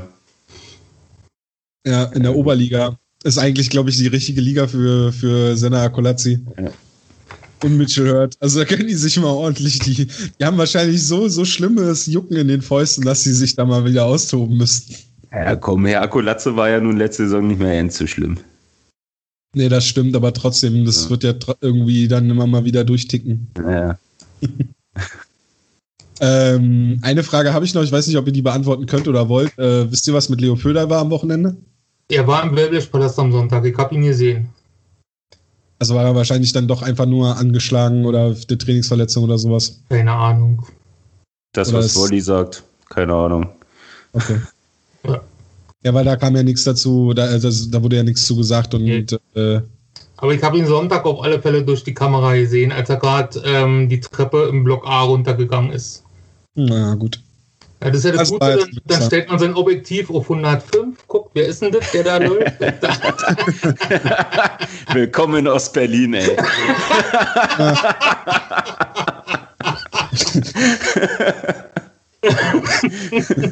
Ach, das Objektiv hier, das nehme ich immer nur zum Sterne beobachten. ja. Also er war auf alle Fälle da. Wir haben auf jeden Fall einen Folgentitel. Ja, mehrere schon, glaube ich. Ähm, ja, wie wollen wir weiter? Mit welchem Thema wollen wir weitermachen? Wollen wir über einen Draft reden? War das, glaube ich, das nächste war. Der nächste große, oder? Was haben wir? Ja, NHL-Draft? Draft. Ja. Ja. Wie Ja. habt ihr denn den NHL-Draft verbracht? Ich wollte der Erste sein. Also, Ähm, ja, komm, komm, Mr. NHL, hau raus. Ja, ich habe ähm, mir die Nacht um die Ohren geschlagen, tatsächlich. Du also auch. ich habe ja und habe mich hier hingesetzt und habe mir äh, einen Stream aufgemacht, den von Sport 1 tatsächlich, die ja äh, auf ihrer Webseite das Ganze übertragen haben. Auf dem normalen Sport 1 lief ja dann wieder das übliche Nachtprogramm. Und der aber- gezogen? Da wurden LKWs gezogen und Steine getragen und äh, Bäume gehackt. Da wurde alles Ping-Pong gespielt, glaube ich, bestimmt. Trampolin, das alles. Ja, alles. Einmal komplett durch. Was halt so Ähm, ein Sportler macht, dem viel atmen. ja. Was mir, was mir gut gefallen hat, war, dass Sport 1, um das mal kurz äh, noch abzuhandeln, äh, dass Sport 1 hat die Sportsnet-Übertragung genommen und hat die 1 zu 1 quasi bei sich live gestreamt. Und da war kein deutscher Kommentator, der da noch drüber geredet hat, sondern man hat 1 zu 1 die Übertragung bekommen mit den Einschätzungen der Draft-Experten aus Nordamerika, die ohne auch nur einem europäischen Draft-Experten zu nahe zu treten, aber ich, die, da sind Leute, die dort im Fernsehen sitzen, die machen das ganze Jahr nichts anderes, als sich mit Talenten zu beschäftigen. Und äh, also der beste Moment des Drafts war ja auch, als die Columbus Blue Jackets ihren Pick genannt haben, wo keiner aus dem äh, aus dem aus der Gruppe überhaupt wusste, wer der Spieler ist. Das, das war sehr gut. Also da war man absolut nicht darauf vorbereitet, dass der so früh gezogen wird, aber ansonsten äh, war das gut, dass sie da einfach nur das übertragen haben und man, man so die 1 zu 1 Erfahrung haben konnte. Äh, Stützle an 3 nach Ottawa war wenig überraschend, fand ich. Ähm, ja, und dann Lukas Reichel zu den Chicago Blackhawks. Ja, der einzige Pick, den ich im Vorfeld richtig getippt hatte. Du hast Chicago gehabt. Ich habe, äh, genau, ich habe Stützler hatte ich an 2 gesetzt. Okay. Ähm, Reichel dann an, was war es denn? Sieb 15, 17? 17. 17. Und ich hatte Peterka auch noch in der ersten Runde. Aber ja, Reichel hatte ich richtig mit dem, mit dem Chicago-Pick. Okay. Ja. Aber auch nur, weil ich, also muss ich ehrlich sagen, ich habe dann geschaut, wo, wo so ungefähr, wo ihn die Experten so ungefähr gesehen haben. Und dann habe ich selber nochmal nachgesehen und habe halt geguckt, okay, bei dem Team würde es passen. Das wäre, da möchte ich ihn eventuell auch sehen. Ja, dann war es halt Chicago, weil ich mir dachte, die haben nun ihn auch aus erster Hand gesehen, konnten vielleicht sogar, äh, also Stan Bowman konnte eventuell sogar mit ihm privat sich in Berlin unterhalten. Ähm, damals ging es ja noch. Und äh, ja, deswegen dachte ich, das ergibt schon Sinn, wenn sie ihn an der Stelle haben wollen, dass sie ihn da ziehen. Also ich hätte mir natürlich gewünscht, dass er mit Pick 24 gezogen wird ja, Aber ähm, mir war schon klar, nachdem, nachdem man äh, bei Twitter das so ein bisschen verfolgen konnte, dass ein kleiner Hype um ihn entstanden ist, um Lukas Reiche. Und dass viele ihn vom Draftende, Platz 31, er ging immer weiter irgendwie hoch. Und ich hatte noch getwittert, bei als sie gerade bei Platz 15 waren, so, ab jetzt wird es interessant. Und zwei Picks später, dann wurde er schon gedraftet.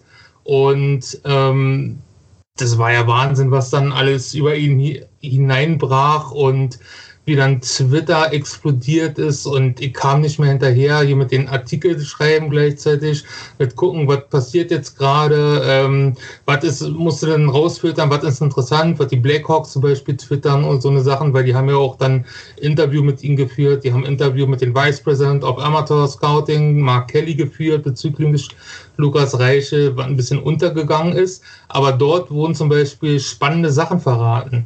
Und zwar, dass ähm, wie man jetzt weiß, dass Lukas Reiche nicht die erste Wahl war von Chicago, sondern zweite oder dritte. Option 1, man wollte hochtrainen auf Platz 10, 11, 12. Hat nicht geklappt, weil die Teams äh, nicht trainen wollten. Dann wollte man Caden Gould, der wurde, glaube ich, mit Platz 16 dann von Montreal gedraftet. Und dann ist die dritte Option äh, jetzt halt Lukas Reiche gewesen. Ja, gut. Hätte ja, schlechter für ihn laufen können. Erstens das und zweitens das heißt es ja nicht, dass es, dass es äh, schlimm ist, dass er, dass, dass er Nein, aber das wurde ja bisher überhaupt nicht erwähnt. Also es war alles nur hier die große Cinderella-Story. Ah, mm. unser Lieblingsteam und vom Jahr haben die schon gegeneinander gespielt. Aber wenn man mal wirklich ein bisschen tiefer geht, sich damit beschäftigt und mal auch äh, die Hintergrundinfos ähm, guckt. Also Lukas Reiche soll auf Platz 2 der internen Liste gewesen sein, der Blackhawks und auf Platz 1 hat Kane Gould, der ist Verteidiger und der sollte ähm, dann neben Adam Boquist und Ian Mitchell so ein bisschen die Abwehr komplementieren oder komplettieren. Und ähm, da nicht, äh, da er ihn genau vorher weggeschnappt wurde von Montreal, haben sie halt ihn, ihr, von ihrer Liste Nummer 2 Lukas Reiche genommen. Mhm. Ja, ja klar, ich sage mal, im Endeffekt alles das, was du gerade gesagt hast, ähm, aber das war ja auch wieder, um vielleicht so den Bogen zu machen zu, zu dem Podcast, den ja jetzt Dani und äh, Ustov machen. Die hatten es ja auch, glaube ich, in der letzten Episode hatten sie es ja auch angerissen gehabt. Finde ich halt dieses ganze Scout und wie läuft ein Draft überhaupt ab, finde ich dieses ganze Szenario so sagenhaft interessant. Ja. Aber, aber eigentlich weiß man so gut wie nichts drüber. So, weil da irgendwie der Einblick so gerade ist, ist ja auch so die Arbeit von einem Scout. Was macht ein Scout?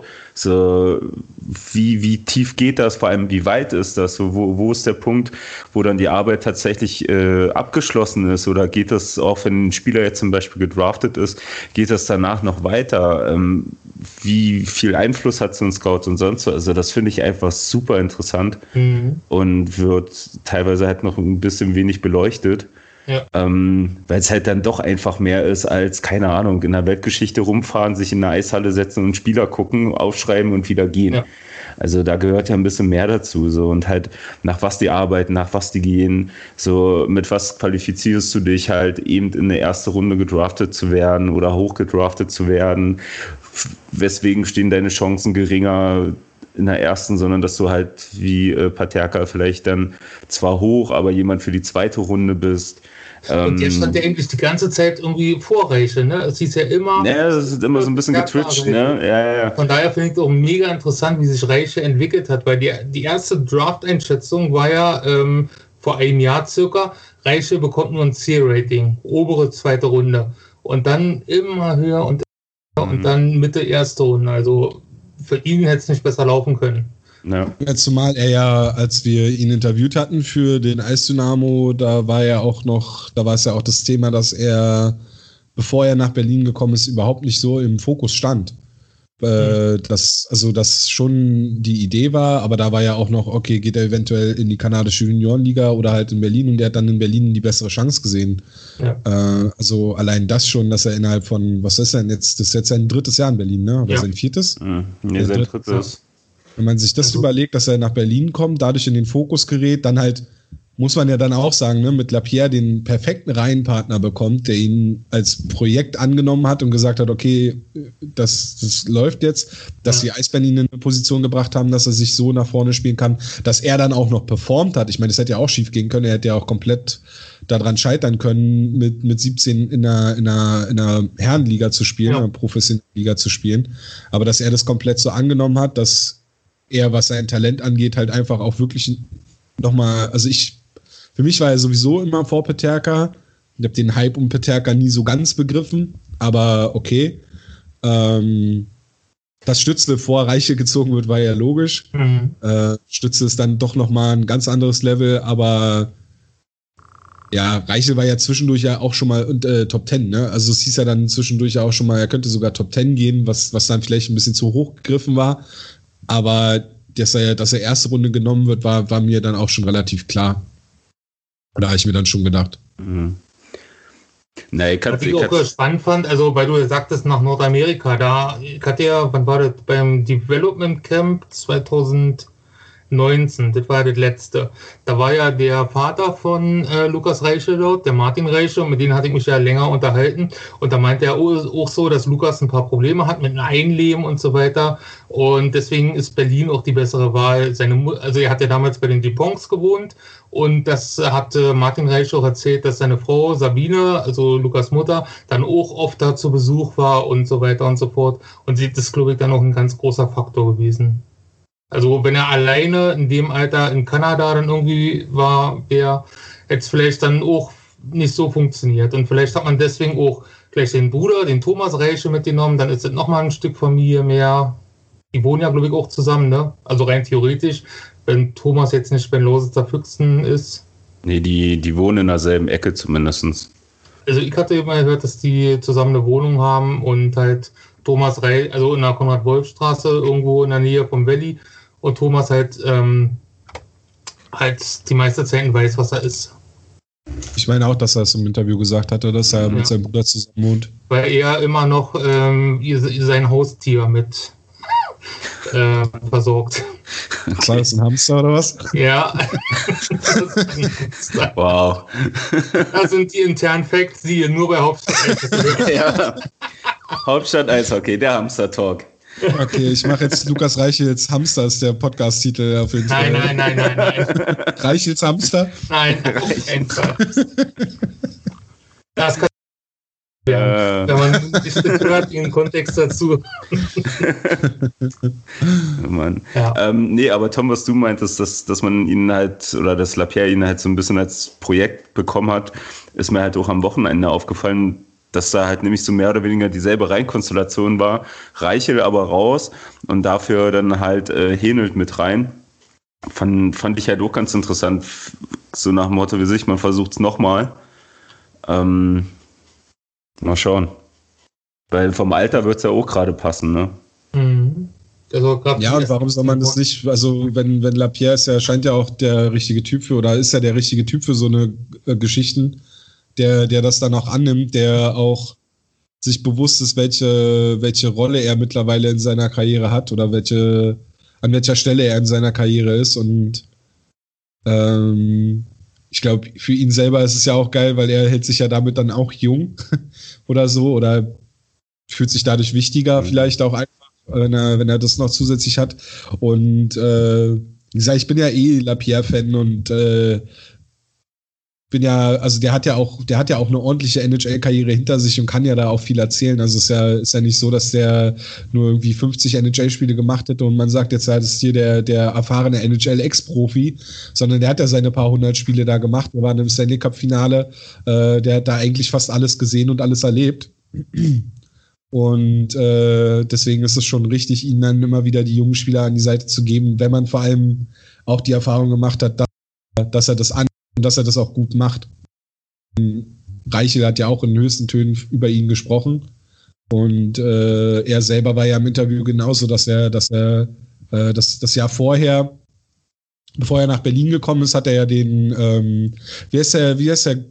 Elvis äh, und damals noch Lugano und jetzt äh, Columbus, der Torwart der Goalie von den Columbus Blue Jackets, mhm. den er davor in Lugano quasi als Projekt bekommen hat.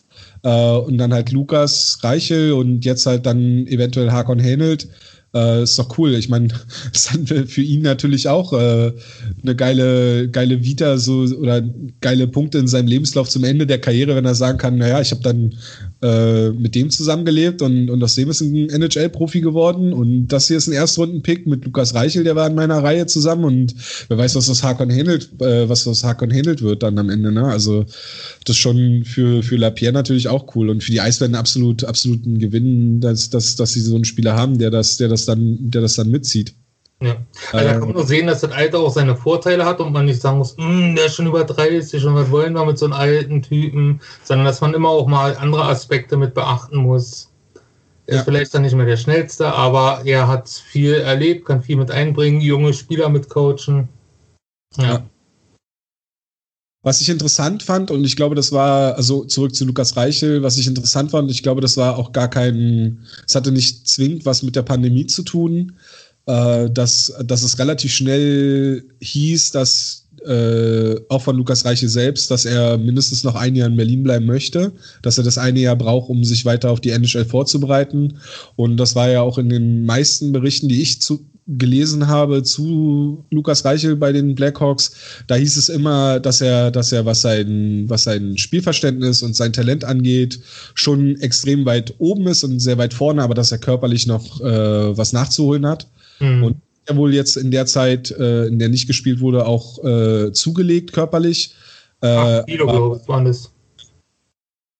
Ich hatte auch irgendwas so 8, 10 Kilo hatte ich, äh, also zwischen 8 mhm. und 10 Kilo hatte ich gelesen, äh, dass er da auf jeden Fall zugelegt hat und, und, und, und, und sich da halt dann auch drum bemüht, dass er das aufholt, was ihm da eventuell fehlt. Aber ich fand es interessant, dass es von vornherein hieß, ja, mindestens ein Jahr DL brauche ich noch, um, um für die NHL bereit zu ja. sein. Aber das haben ja auch die Blackhawks gesagt. Also sie fühlen, dass Lukas Reiche gut in Berlin aufgehoben ist, dass sie, sie sehen, dass er seine Einsatzzeiten bekommt und alles. Und das war ja in offiziellen Interviews, die geführt wurden mit, der, mit Athletic und so weiter, äh, wurde ja alles schon ähm, gesagt und finde ich auch gut. Und ich glaube, diese Saison wäre es sowieso nicht möglich, dass die gedrafteten jungen Spieler nach äh, Nordamerika gehen, sondern die hätten sowieso hier bleiben müssen. Und es ist ja so, dass nach einem NHL-Draft die jungen nordamerikanischen Spieler, dort bestehen die Rechte zwei Jahre nach dem Draft, bei College-Spielern glaube ich drei Jahre und bei europäischen Spielern vier Jahre. Also wenn es für die Berliner Fans ganz besonders gut läuft, bleibt Lukas Reiche vielleicht noch zwei, drei Jahre eher er sein Entry-Level-Contract bekommt und dann rübergeht. Ja. Also ich denke, wir werden dann, wenn sich das die Situation normalisiert, dann wird er wahrscheinlich in den Sommercamps und, und Trainingcamps drüben sein und könnte dann theoretisch wieder äh, die Saison bei den Eisbändern spielen und genau. ja, später dasselbe Prinzip. Kann aber natürlich auch sein, dass die Blackhawks sagen, nee, wir wollen dich schon hier irgendwie in unserer Nähe haben. Ja. Äh, wir wollen dich ein Jahr in der AHL sehen und schauen, wie du dich da entwickelst. Mhm. Aber selbst da gibt es ja die Option, siehe Marcel Nöbitz, dass man aus der AHL dann wieder zurück nach Europa kommt, weil, weil man da vielleicht dann nicht richtig Fuß fasst. Oder falls das eintrifft, was Wally gesagt hat, dass er vielleicht Schwierigkeiten hat, sich dort einzuleben, dass man dann sagt, okay, für dein persönliches Wohl äh, geh das restliche Jahr nach Berlin und. Sowas zum Beispiel bei Jonas Siegenthaler, dem Schweizer bei den Washington Capitals, der hat einen Entry-Level-Kontrakt unterschrieben, ging rüber, hat die gesamte Vorbereitung dort mitgespielt, wurde dann aber wieder nach Berlin, äh, Berlin, nicht Berlin, leider nicht, ähm, in die Schweiz zum, zum ZSC Lions ausgeliehen. Und dort durfte er dann noch mal eine Ehrenrunde drehen und mit Profis spielen eine Saison. Und dann ging er erst rüber in die AHL und jetzt ist er in der NHL endlich angekommen. Ähm, aber nochmal, weil du gerade sagtest, vielleicht wollen sie, dass er drüben in der Nähe ist. Ähm, Gerade hat The Athletic noch einen Artikel veröffentlicht, die internen Listen äh, der einzelnen Teams nach den Jugendspielern. Und dort steht Lukas Reiche hinter Kirby Dach, Alex de Brinkert, Adam Boquist, intern wohl auf Platz 4 vor Alexander Nylander. Ja. Also kann, kann natürlich dann gut sein, dass, dass sie sagen, hier unser, unsere Nummer 4, wir wollen ihn unbedingt bei den Rockford Icehawks sehen. Und die drei vorher genannten äh, sind ja alles äh, NHLer. Ja. Also sind ja schon fest im Kader. Und der danach auch, ne? Eigentlich ja auch. Also, ja. Aber gut, das, er ist halt dann das Top-Talent der Blackhawks jetzt gerade. Ja. Was jetzt, wenn man es böse sagen will, vielleicht nicht zwingend für die, für die Talentschmiede Blackhawks spricht. Ja. Haben wir das Lukas Reichel-Thema damit eigentlich großartig abgehakt oder? Glaube schon. Ich gucke, ob ich noch was dazu hatte. Nee, ein, ein, ein, ein Einwurf habe ich noch. Ja. Ähm, wenn die Saison hier in Deutschland zum 18. Dezember starten würde, wäre Lukas Reiche wohl nicht dabei. Denn der wurde bestimmt mit Tobias Anschitschka und einigen anderen mit der U20-Nationalmannschaft in Kanada sein. Weil dort ja, beginnt in der Bubble die U20 WM. Genau, und da wurde gestern der Spielplan bekannt gegeben. Mhm. Ja. Ich suche ihn gerade mal aufzumachen, dass man, dass wir da kurz drüber sprechen können. Genau, für Deutschland würde der, würde der, würde die äh, U20 WM am 25. Dezember beginnen. Und das wäre dann das Spiel gegen Finnland. Mhm. Und einen Tag später gegen Kanada. Also da wären die garantiert nicht dabei. Reiche Angelska und ja. vielleicht noch Nino Kinder, wer weiß. Ja. Und Erik Mick. Also von daher müsste man sich eigentlich äh, intern noch irgendwas überlegen, wen haben wir denn als Backup-Goalie, wenn Tobias Anschitschka, also wenn die Saison startet, Anschitschka ist nicht da, wer ist denn dann hinter Matthias Niederberger ein Tor? Wollen wir die Lizenz an ähm, Ingham rausgeben oder geben wir noch eine Förderlizenz an Erik Steffen wieder, der letzte, der schon der dritte Goalie war? Ja, das kann ich mir eher vorstellen. Ich glaube nicht, dass wenn es drüben wieder so langsam losgeht, dass einer von den, oder alle zumindest äh, von den jetzt, von den Jungs von LA halt tatsächlich hier bleiben. Hier bleiben wird keiner, aber ja. wenn es dort länger dauert und also ihr könnt mir schon vorstellen, dass ein Aki Thomas und ein Alex Toquette, dass man da vielleicht zwei Lizenzen für opfert. Mhm. Wenn die erst im Februar starten würden, ja, aber ist dann auch die Frage. Du hast es ja dann nicht wie, wie in Österreich, ne? Da, also ich weiß nicht, ob es immer noch so ist, aber in Österreich ging es ja, dass du außer in der Lizenzen teilweise doppelt äh, belegen konntest, wenn, wenn halt welche gegangen sind. Nee, das geht nicht. Hier kannst du nur einmal verwenden. Ja, so, ähm, nee, sei, da hätte es halt Sinn gemacht, aber hier ist es halt eben, ist halt die Frage, lohnt es sich oder lohnt es sich nicht?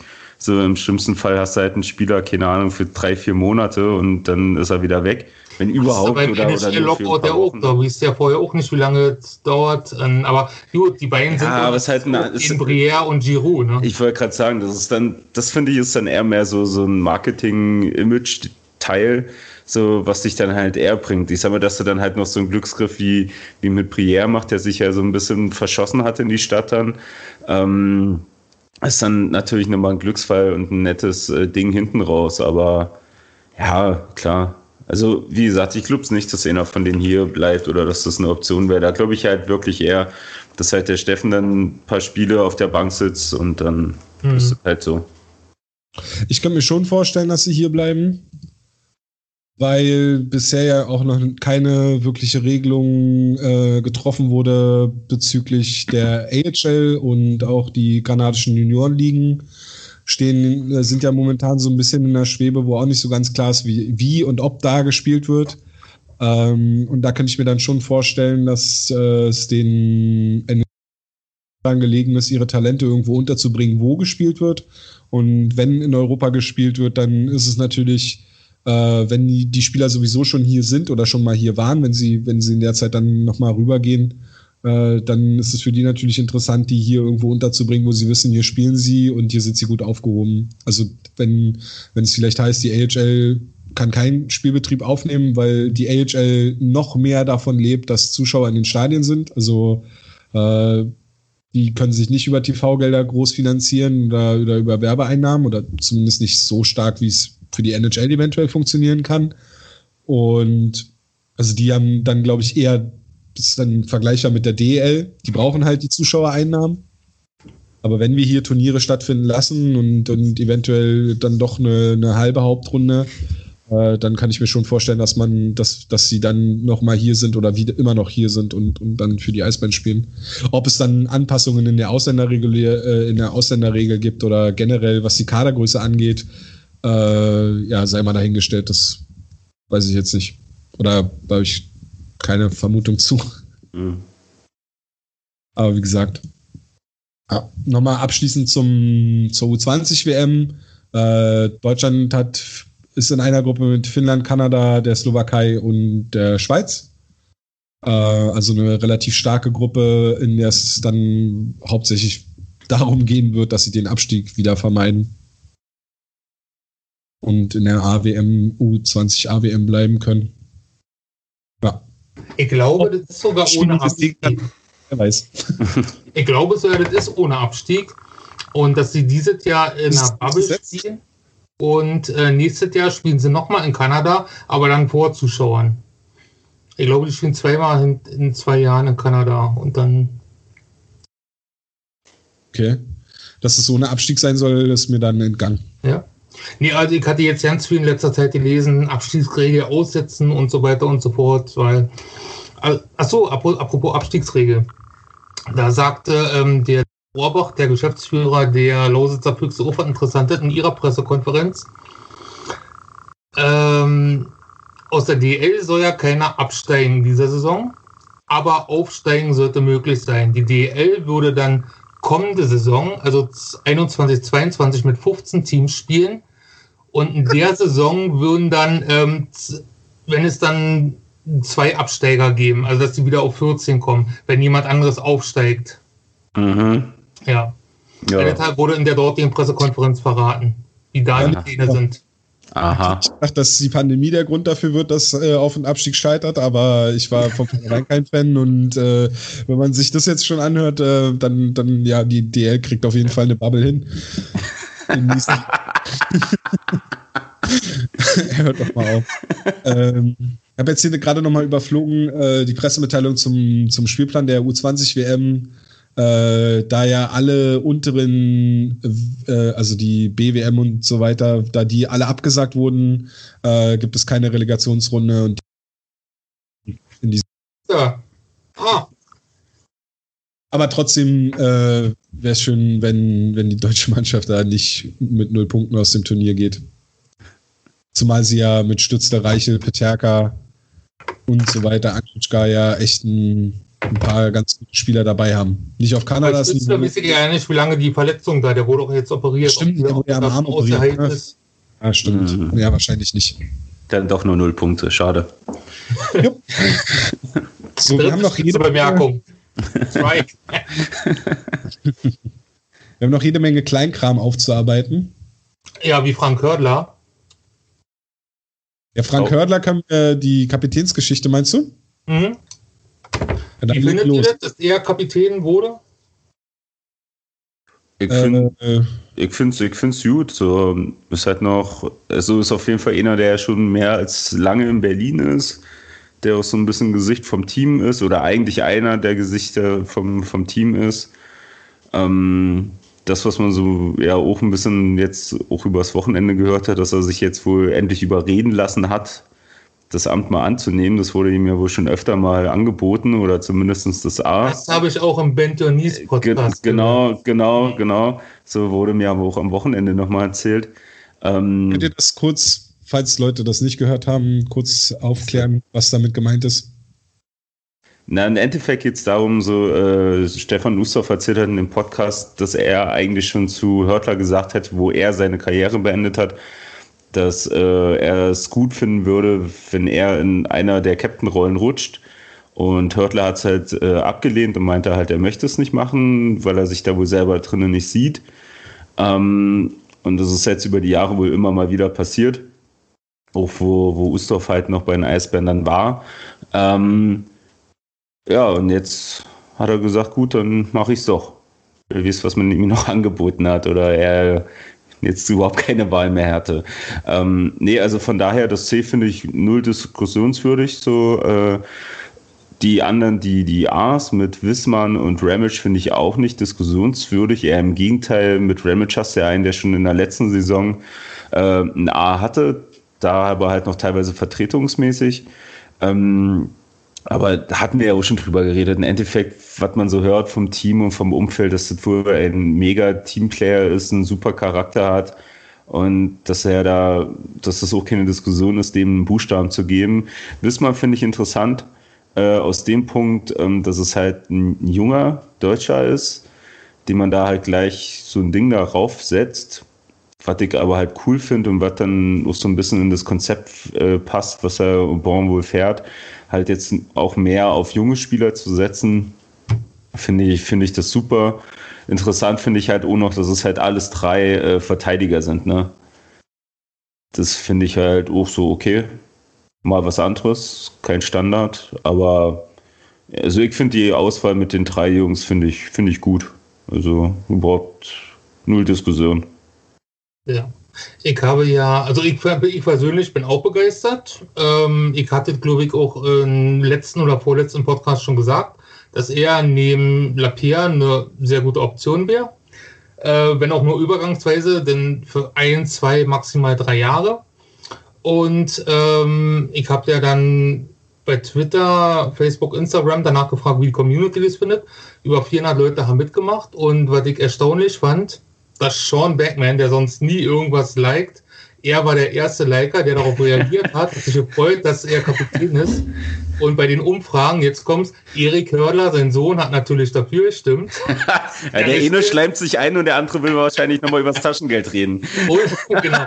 Und äh, ähm, aus der aktuellen Mannschaft haben, hat keiner gegen ihn äh, gestimmt, sondern gab ganz viele dafür. Von der DNL auch ganz viele dafür. Und was ich, äh, da sage ich jetzt aber keine Namen, aber wo ich Namen sagen kann, dass viele Ex-Eisbären äh, gest äh, dafür gestimmt haben, dass er der Richtige ist, wie zum Beispiel Daniel Fischbuch, Maximilian Adam, Charlie Janke, Cedric Schiemens und es war halt überwältigend. Die Zahl äh, ich gucke gerade bei Twitter, waren 82,5 Prozent dafür, was ich überragend finde. Das sind auch schon fast ostdeutsche Ergebnisse. Und bei Instagram waren 78 Prozent dafür, dass er der Richtige ist. Und ja, also ich finde, da kannst du nicht viel falsch machen. Und ähm, ich habe auch mit Frank äh, am Wochenende geredet. Er war ja Kommentator und ich war da in der Nähe und hatte, also habe fotografiert, habe mich dann in der dritten Pause mal hingesetzt und er war mit Desmond Squire unten, kam dann hoch, ist dann zu mir gekommen, haben kurz gequatscht, hat er erzählt von seinem Sohn, wie er ihn stolz gezeigt hat, dass ich ein paar Fotos von ihm gemacht habe und bei Elite Prospects reingestellt hat. Und da habe ich gleich die Chance genutzt, um mal zu fragen, wie das denn ablief mit, den, mit, der, mit der Kapitänssache. Wurde er von der Mannschaft gewählt, äh, hat der Trainer es bestimmt und hat er gesagt, ich glaube, es war so eine Sache zwischen beiden. Serge Aubin hat es bestimmt, aber mit einigen Spielern hat er natürlich vorher geredet. Mhm. Ja. Also ich finde, da kannst du nicht verkehrt machen, wenn du Frank Körler, der Kapitänamt überträgst und das hat er auch schon in der Nationalmannschaft vor über sechs Jahren inne gehabt. Also ja. ja. Nee, deswegen, da müssen wir schon auch, ähm, was man dann auch viel gehört hat, dass einige halt verwundert waren, warum äh, Lapierre halt keinen kein Buchstaben auf der Brust hatte. So, da hast du dann natürlich das schöne Beispiel am Sonntag gehabt, das, was du erzählt hast, Volli, so, da äh, wurde Hörtler dann halt rausgenommen aus dem Kader und jemand anderes reingesetzt. Und Lapierre hat gespielt und hat halt am Sonntag das C auf der Brust gehabt.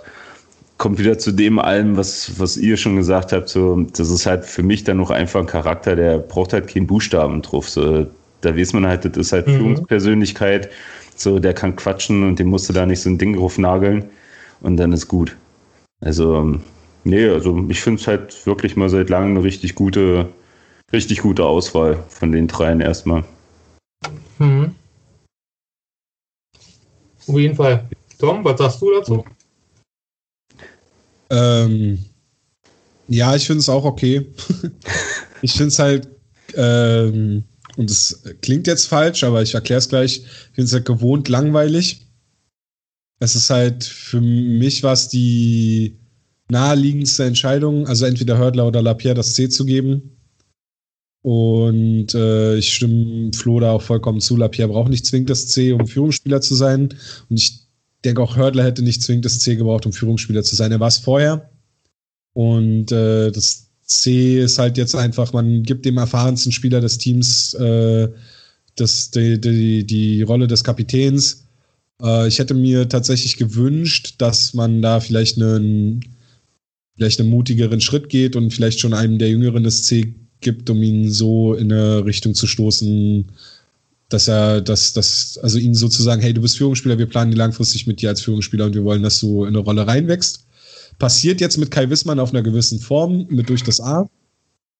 Ähm, mein, mein Wunschkapitän hatte ich hier, glaube ich, letztes Jahr ja schon mal geäußert mit Jonas Müller, wo ich sage, ich fände es irgendwie geil, Jonas Müller mit einem C zu sehen aber vielleicht passt er da in die Rolle auch gar nicht. Das, vielleicht ist dann Kai Wissmann eher derjenige von den Spielern, die, den jungen Spielern des Teams, der, der eher in die Rolle passen würde. Äh, ja, wie gesagt, Frank Hörler war die naheliegende Entscheidung, ein Spieler, den eigentlich jeder kennt, der irgendwie mit Eisbären zu tun hat. Selbst Leute, die, die, die vielleicht nur grob was über die Eisbären wissen, kennen den Namen Frank Hördler. Insofern ist es okay, aber ja, bisschen mehr Mut hätte ich mir gewünscht, aber am Ende ist es halt auch nur ein Buchstabe auf dem Trikot, also jetzt nichts, wo man sich groß ja. drüber streiten muss. Also ich finde schon, jetzt setzt du der gesamten Karriere bei den Eisbären nochmal die Krone ja. auf. Ja. Das schon, deswegen, ich sage ja. ja. nicht, also wie, gewohnt langweilig heißt jetzt nicht, dass ich Frank Hörtler langweilig, äh, als langweilig empfinde. Ich finde, wenn man ihn äh, in Interviews hört oder, oder nach den Spielen im Gespräch hat, der ist immer ehrlich, also zumindest habe ich den Eindruck, der scheut sich auch nicht davor, dann vor der Presse auch mal zu sagen, das, das und das haben wir scheiße gemacht oder das war kein gutes Spiel oder zwei Scheiße von denen, ein, ein, ein guter von uns. äh, Mannheim war das, ne? Mhm. Ja, Playoffs, ne? Ähm, auf jeden Fall ist es, ist es schon auch ein Sympathieträger, ein, ein Spieler, an dem ich auch nichts, an sich nichts auszusetzen habe, dem man halt in der letzten Saison einige Male sein Alter angemerkt hat, was auch normal ist. Er ist halt nun mal halt auch schon einer der älteren aber, Spieler. Aber dieses Jahr auch. Also, also, als ich beim Training in der Mercedes-Benz Arena war, ich habe ein Foto von ihm gemacht, da sieht er richtig abgekämpft aus, wie ein pumpender Maikäfer. atmet halt viel, ne? Profisportler. Ja. ja. Als Spieler atmet also, viel. Wie gesagt, das ist halt, äh, ich glaube, dass er schon ein großes Standing in der Mannschaft hat und dass er, dass sein Wort da auch sicherlich äh, ein Gewicht hat, wenn er, wenn er, wenn er was sagt. Und insofern, ja, wie gesagt, das ist ein, ist ein C auf der Brust. Also ein Buchstabe auf dem Trikot mehr, der bei den Trikots sowieso untergeht. Also. ja. Also äh, apropos Trikots, ich habe schon das Gefühl, dass da nochmal extra Werbung dazu gekommen ist. Kann das sein? Oder die ist nur sichtbarer als letztes Jahr? Mir nicht wirklich aufgefallen, ehrlich gesagt. Ja. Äh, seid ihr überrascht, dass, dass Nöbitz keinen Buchstaben mehr hat? Oder ist euch das dann auch vollkommen egal? Soll ich nochmal was sagen? Oder? Die vierte Bemerkung? nee, also ich, ja. ich, könnte mir schon vorstellen, wenn Frank Hördl jetzt noch zwei Jahre, ich, also ich, weiß nicht, ob er noch zwei Jahre macht oder nur ein Jahr oder drei Jahre, aber ich gehe, gehe jetzt einfach mal vom Mittelwert aus, zwei Jahre. Äh, und man dann nochmal den Vertrag mit Marcel Nöbels verlängern kann, der dann 2022 ausläuft. Ich glaube, dann wäre Marcel Nöbels der korrekte Nachfolger. Von meiner Seite aus. Ja, ich denke, schon. Dann, dann könnte man mutig sein. Mhm. Ich denke ich denk mal schon, so dass man immer guckt, ich sag mal, das kann man ja als Berlin ja dann auch äh, irgendwo abliefern, dass man halt deutsche Nationalspieler im Kader hat, die dann halt auch hier in Berlin äh, eine wichtige Rolle hat. Und dass man da vielleicht schaut, keine Ahnung, lenkt, aus welchen Gründen auch immer, sei jetzt mal dahingestellt, so steile These, ähm, dass halt auch einer von den Spielern halt so einen Buchstaben auf der Brust hat und dass es dann halt, wenn es passt, dann auch der Kapitän ist. So, das hat mit Rankel begonnen und wird vielleicht auch so fortgesetzt, keine Ahnung. Also das sind halt tatsächlich, also Mike mir jetzt noch kein Kopfmusik zu ihm. So, wer weiß, wie es nächstes Jahr aussieht, wie er weiß, wie es in zwei Jahren aussieht. Keine Ahnung. Ob die Liga noch gibt. Ja, du, wer weiß, vielleicht spielen wir wieder alle Teichhockey und kriegen wir alle ein C. So, und dann wie ist der Teufel? Ja, werden Was ich schauen. mir natürlich noch wünschen würde, wäre jetzt irgendwie die Traumvorstellung, wenn Frank Hörler noch so lange spielen kann, dass Erik Hörler noch eine Förderlizenz bekommt und beide im Kader stehen. Gott, So was Jetzt- hatten wir, glaube ich, auch noch nie in Berlin, oder? Gott, jetzt machst du aber das Disney-Buch ganz weit auf, oder? Naja, der ist 16, also in Äh. ein, zwei Jahren könnte es schon soweit sein. ja, ja. Aber gab's sowas schon mal? Ne, zumindest. Jetzt in der NHL mit Gordy Howe, Mark Howe und so weiter. Ja, genau. Hat mit seinen zwei Söhnen zusammengespielt. Ja, Er dann extra nochmal extra noch mal aus der Rente gekommen, um, um mit den beiden zu spielen. Ja, ja. Ich sage, beim Fußball hatte ich es Nummer eins. Oder war Hau auch Anfang 50 schon oder was? ja, ja, Mhm. ja. Genau. Und Ja. später hat er dann doch nochmal gespielt äh, für die Detroit, was war denn das? In der IHL. Damals gab es die Liga noch. Wie hieß denn die? Detroit Vipers. Mit John Gruen in einer Reihe. Hm. Da war der richtig alt. Da war der, glaube ich, auch schon 60, 70 oder so. ja, wirklich. Ja, alles gut. Ja. Äh, ja. Nee, das wäre wirklich noch so eine, so eine super Story. Erik Hörler, Frank Hörler zusammen. Und wenn es nur für ein Spiel ist, 52. Spieltag, dass der Junge noch eine Förderlizenz bekommt für das eine Spiel, wo es um nichts mehr geht. Ja, Ja, die Geschichte schreibt sich dann von selbst. Das ist dann, äh, Hördler gibt Mitte der Saison sein Karriereende am Ende der Saison bekannt und im letzten Hauptrundenspiel Ja. kriegt äh, Erik die, die Förderlizenz und äh, der letzte Wechsel von Frank Hördler, er geht über die Bank und sein Sohn geht für ihn aufs Eis und das war's dann. Wow, ich sehe schon den Filmtrailer vor mir. Ja. Liebe Eisbären, die, diese Idee ist kostenlos. Bitte umsetzen, danke. es gibt ja keinen mehr, der die jetzt umsetzt. Ja, stimmt, schade. Ja, Die Spitze musste jetzt noch sein, ne? na, natürlich. Ja. Ja. Wollen wir noch kurz Okay. über die DNL reden? Können wir gerne machen. Ich wollte gerade sagen, wir haben jetzt noch ein bisschen Kleinkram abzuarbeiten, aber wir sind auch fast zwei Stunden drin. Wir, wir müssen dann Mhm. langsam den Äh, Bogen Ich wollte nur sagen, überraschender, also für mich überraschenderweise stehen die Eisbären auf Platz 2 der DNL. Fünf Spiele, vier Siege, zwölf Punkte. Hätte ich vor der Saison echt nicht gedacht. Ja, die Warum? stimmt stark. Das stimmt. Ja. Ich verfolge Ich verfolge auch so ein bisschen, was halt möglich ist. Und da siehst du halt jetzt, dass das Team halt schon ein Jahr zusammenspielt. Mhm. Das war so im Gegensatz zum letzten Jahr, wo ja sehr viele dann aus der, aus der Schülermannschaft hochgerutscht sind. Ähm, siehst du halt, dass sie halt schon seit einem Jahr dann zusammen auf dem Eis sind und jetzt so die ersten Sachen oder die, die Idee halt greift aufs, äh, auf dem Eis. Ja. So, also ist Ja. auch ein Team, ist auch ein Team, macht mega Bock äh, zuzusehen. So, ich hatte mir jetzt äh, von Sonntag noch ein bisschen aus Augsburg angeschaut. So, auch wenn sie da verloren haben, ähm, ist ja egal. Aber das sah halt auch gut aus. Also es macht Spaß zuzusehen. Ja. Die haben sich auch, weil du gerade mit sagst, ähm, von, dass die intern hochgekommen sind, die Spieler, die haben sich wirklich nur punktuell verstärkt. Von außen zwei, drei Leute. Paul Walleck kam aus Köln, glaube ich, und Juma Grimm auch. Also mir fallen jetzt spontan nur zwei Neu Neuzugänge ein. Und ansonsten kamen die alle von oben, äh, von unten. Ja, ja. Ja. Ja, äh, was, äh, was, ihr- wen ich absolut loben kann, ist der neue, also neu ist er nicht, der kam auch von unten, äh, der Goalie Rihats Babulis. Ähm, absoluter Sahne-Goalie.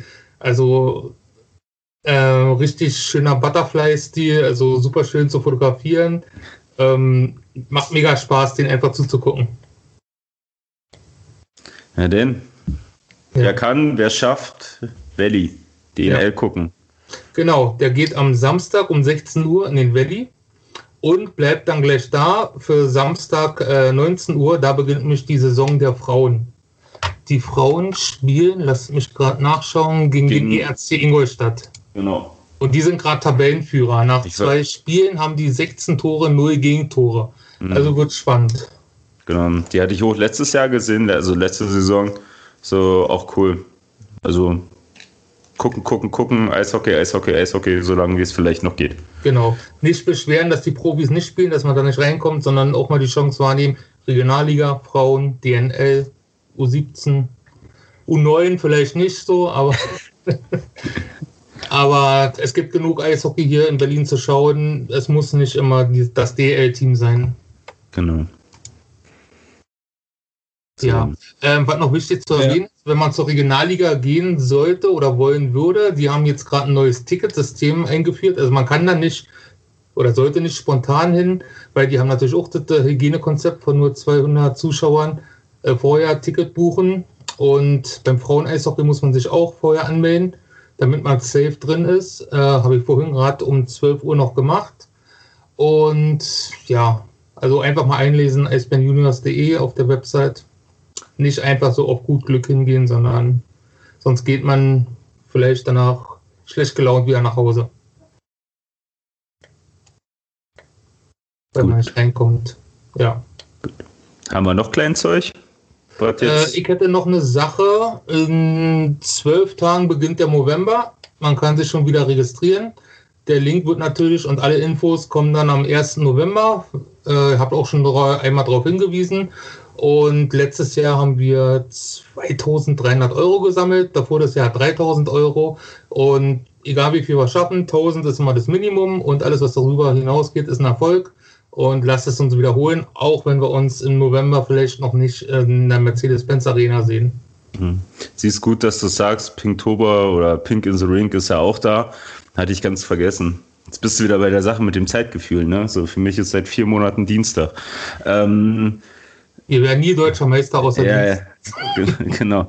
Nee, da wurde natürlich auch, also jetzt bei den zwei Spielen am Wochenenden waren äh, Spendendosen vor Ort. So, da kam gutes Geld zusammen.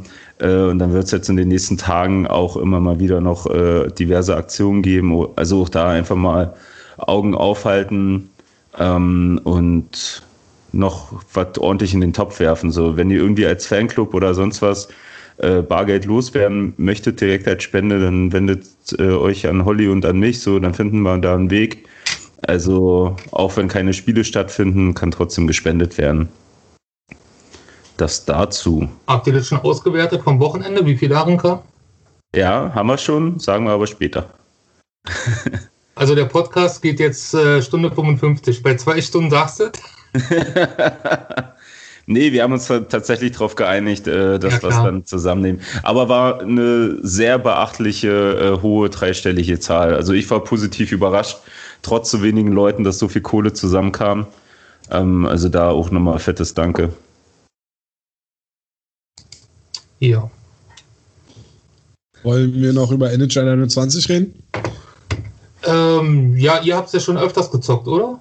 Naja, Tom wahrscheinlich gerade mehr als Icke, weil er die Zeit hat.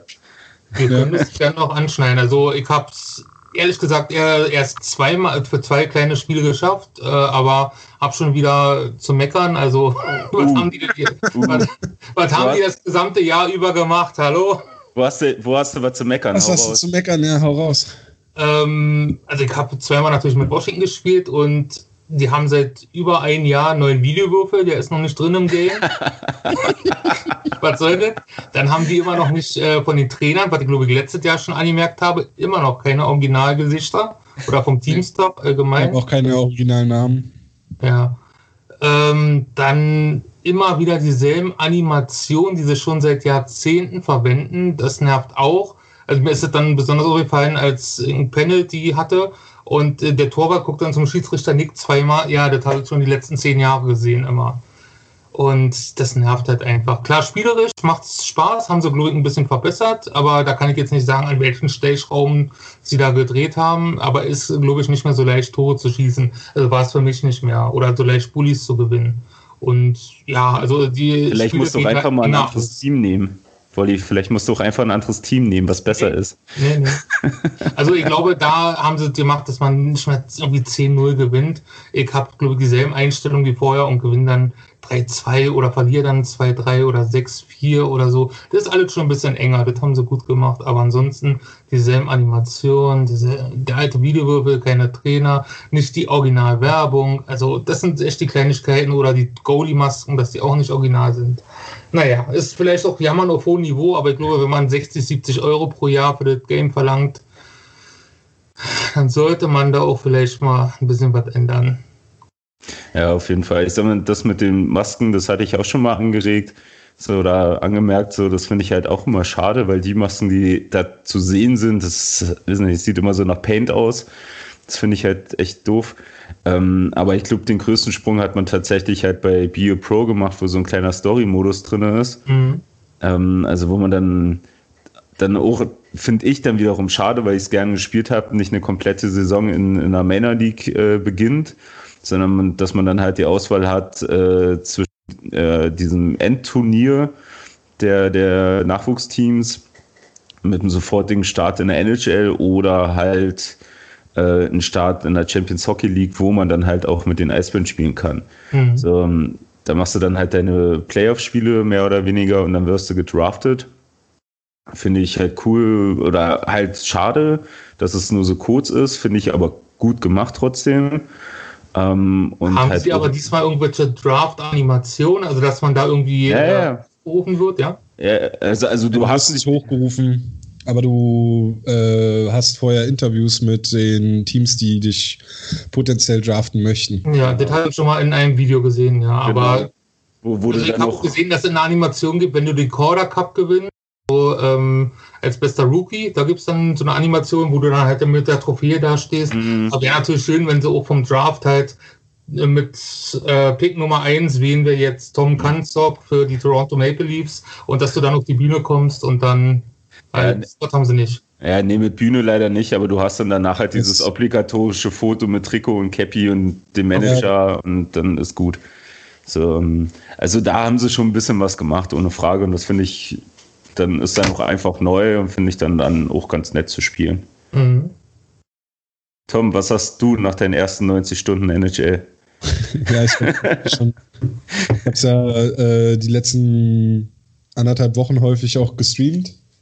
Ähm, ja, boom, ey. Was? ja, Ach so, mein, mein, das Video, ne? ich hatte noch eine zur Auswahl, das wäre das wär cringy gewesen, ey. ähm, ich habe da vor allem ja, ich glaube, den einen Tag hatte ich, da hatte ich Flo ja auch im, im, im Chat die ganze Zeit dabei, äh, also im Party-Chat, das ist mit, mit Quatschen.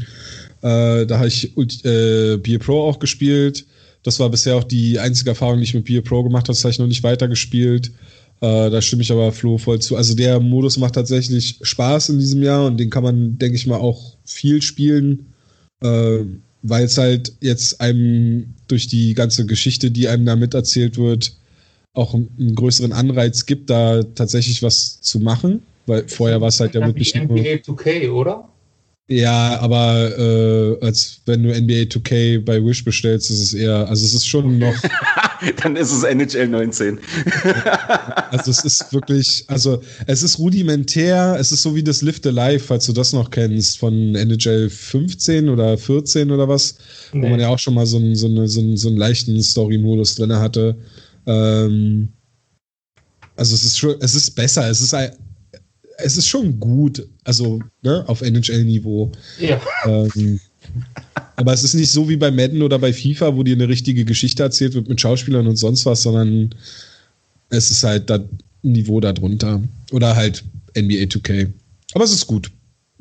Ähm, ja, und dann habe ich halt viel, viel Ultimate Team gespielt. Da gibt es halt auch äh, ein paar Änderungen, die ich richtig gut finde. Es ist aber halt immer noch ein Modus, in dem man viel spielen muss, um sich Coins zu erspielen, beziehungsweise ähm, viel Geld ausgeben muss, um gute Karten zu bekommen. Aber auch da merkt man, dass da, dass da Arbeit reingegangen ist. Äh, Management-Modus, also Franchise habe ich angefangen, habe ich mir angeschaut, ist auch interessant geworden, weil es jetzt da auch ähm, also die größte Änderung ist, dass man jetzt eine richtige Trade-Deadline hat ähm, die über mehrere Stunden, also nicht echte Zeit, sondern man, ich vermute, dass man dann quasi von Stunde zu Stunde nach vorne springt und zwischendurch halt Entscheidungen zu treffen hat, aber das, die ganze Oberfläche und so ist so aufgezogen wie so, so ein bisschen nach dem Vorbild, wie man das von den Fernsehübertragungen der Trade Deadline kennt. Also man sieht die Spieler, die äh, irgendwo auf dem Trade-Block sind und, und äh, man könnte dann für sie traden. Wert der Spieler verändert sich wohl auch im Laufe der Trade Deadline. Generell verändern sich die Trade-Werte der Spieler wohl im Verlauf der Saison jetzt realistischer, was ich interessant finde.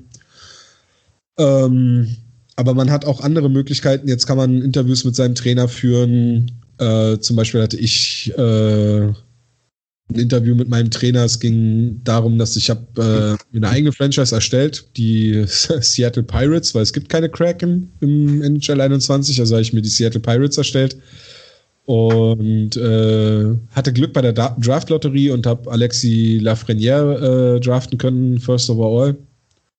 Und äh, musste ich dann meinem Trainer verklickern, dass der nicht nur die neun Spiele äh, in der NHL bleibt, sondern dass er schon die ganze Saison im NHL-Team bleibt und dass er sich da jetzt bitte mal zusammenreißen soll und den auch spielen lassen soll. Äh, Trainer haben jetzt wohl auch einen größeren Einfluss darauf, wie die Reinchemie funktioniert im, äh, im Franchise-Modus. Also man muss da schon auch achten, dass man entweder den richtigen Trainer verpflichtet zu seinem, zu seinem eigenen Spielstil oder dass man sagt, okay, man versucht die Reihen so umzustellen, wie es dem Trainer am besten passt. Das ist ganz interessant, was ich immer nicht verstehe. Hans Sach verpflichten? Mit Sicherheit kannst du Hans Sachen, wenn du die ihn erstellst. ähm, Hans Sach, be a Pro. ich kann immer noch nicht ganz verstehen, warum man im Franchise-Modus am Anfang der Saison immer kaputte Klos hat in seiner Arena. Das muss ja sein in Nordamerika. Äh, die muss man immer am Anfang der Saison reparieren. Ich finde es nicht nachvollziehbar. Äh, ja. Und diesen World of Shell-Modus, äh, wo Flo und ich ja letztes Jahr viel zusammengespielt haben, äh, wo man ja die Möglichkeit hat, eigene Clubs zu erstellen und äh, gegen Clubs von anderen Spielern zu spielen, äh, wo man immer auch nur einen Spieler steuert da habe ich jetzt noch nicht reingeschaut. Ich habe aber gesehen, dass man dort jetzt auch die Möglichkeit hat zu trainieren, was glaube ich für einige interessant ist, was vielleicht auch den E-Sport da ein bisschen anregt. Äh, aber ich glaube, die meisten Spieler spielen eh Ultimate Team oder normales Versus. Was ich komisch finde, ist, dass es scheinbar auf Twitch, also wenn ich jetzt nur mal von meiner Streaming-Erfahrung ausgehe, dass es auf Twitch, weil es gibt ja ein paar E-Sport-Abteilungen im deutschen Eishockey.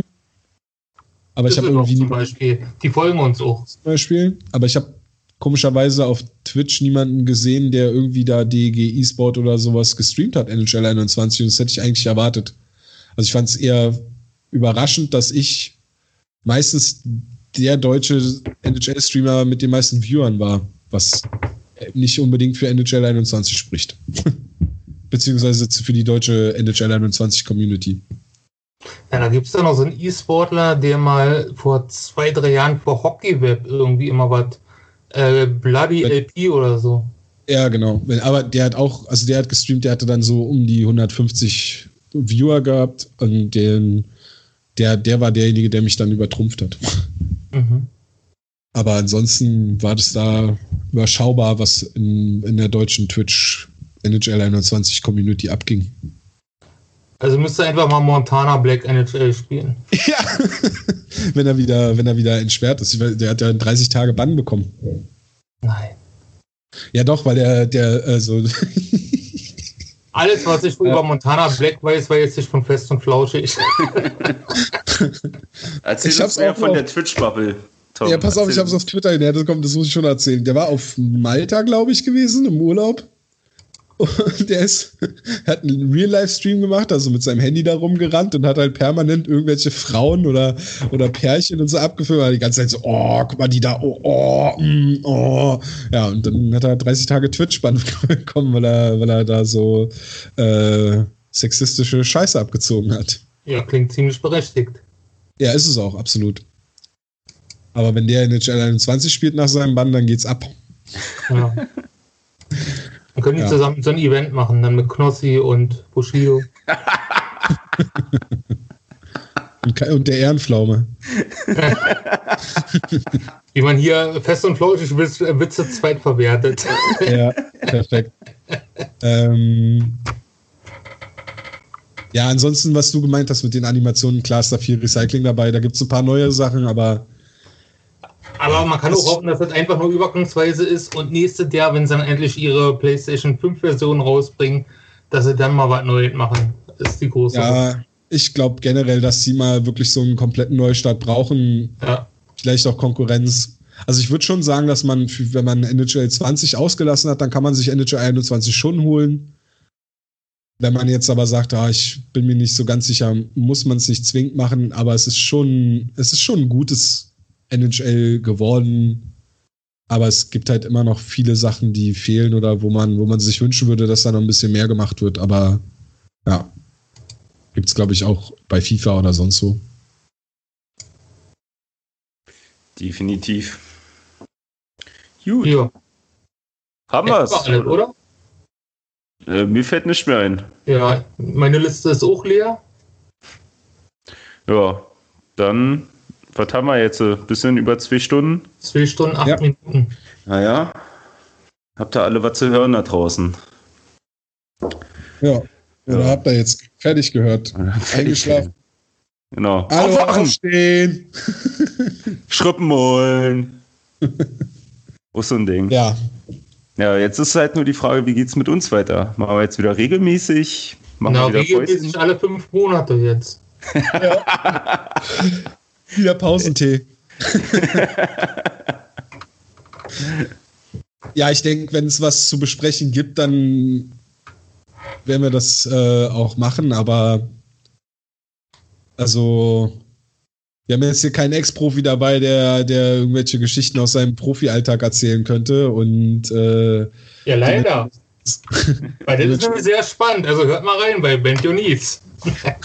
Ja, auf jeden Fall, wirklich. Also, schwierig.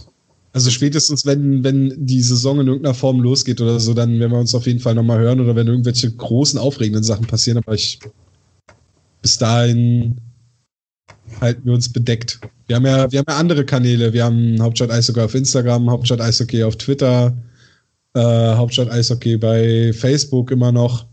Ja. Und Ähm, irgendwas kommt da jeden Tag immer. Irgendwas. Hauptstadteishockey.com, Blog passiert auch ab und zu mal was. Also ihr werdet schon irgendwie von uns mitbekommen. Ich meine, November geht dann los, dann, dann habt ihr das noch.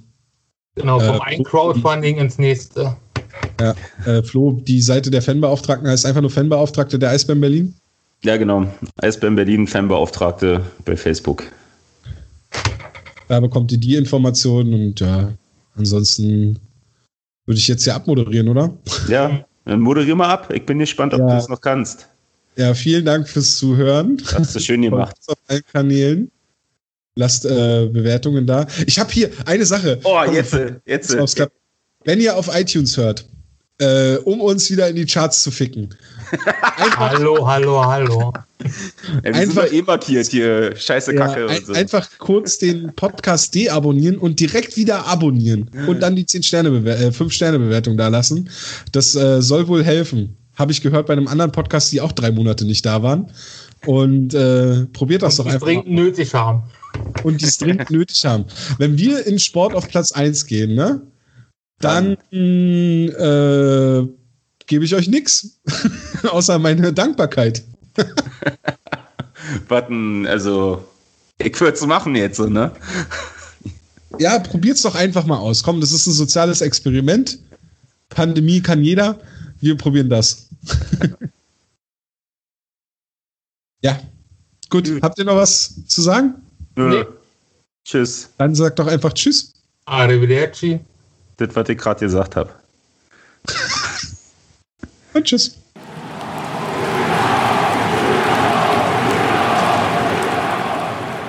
Hauptstadt Eishockey, der Blog, die, die machen gute Sachen. Sind gut.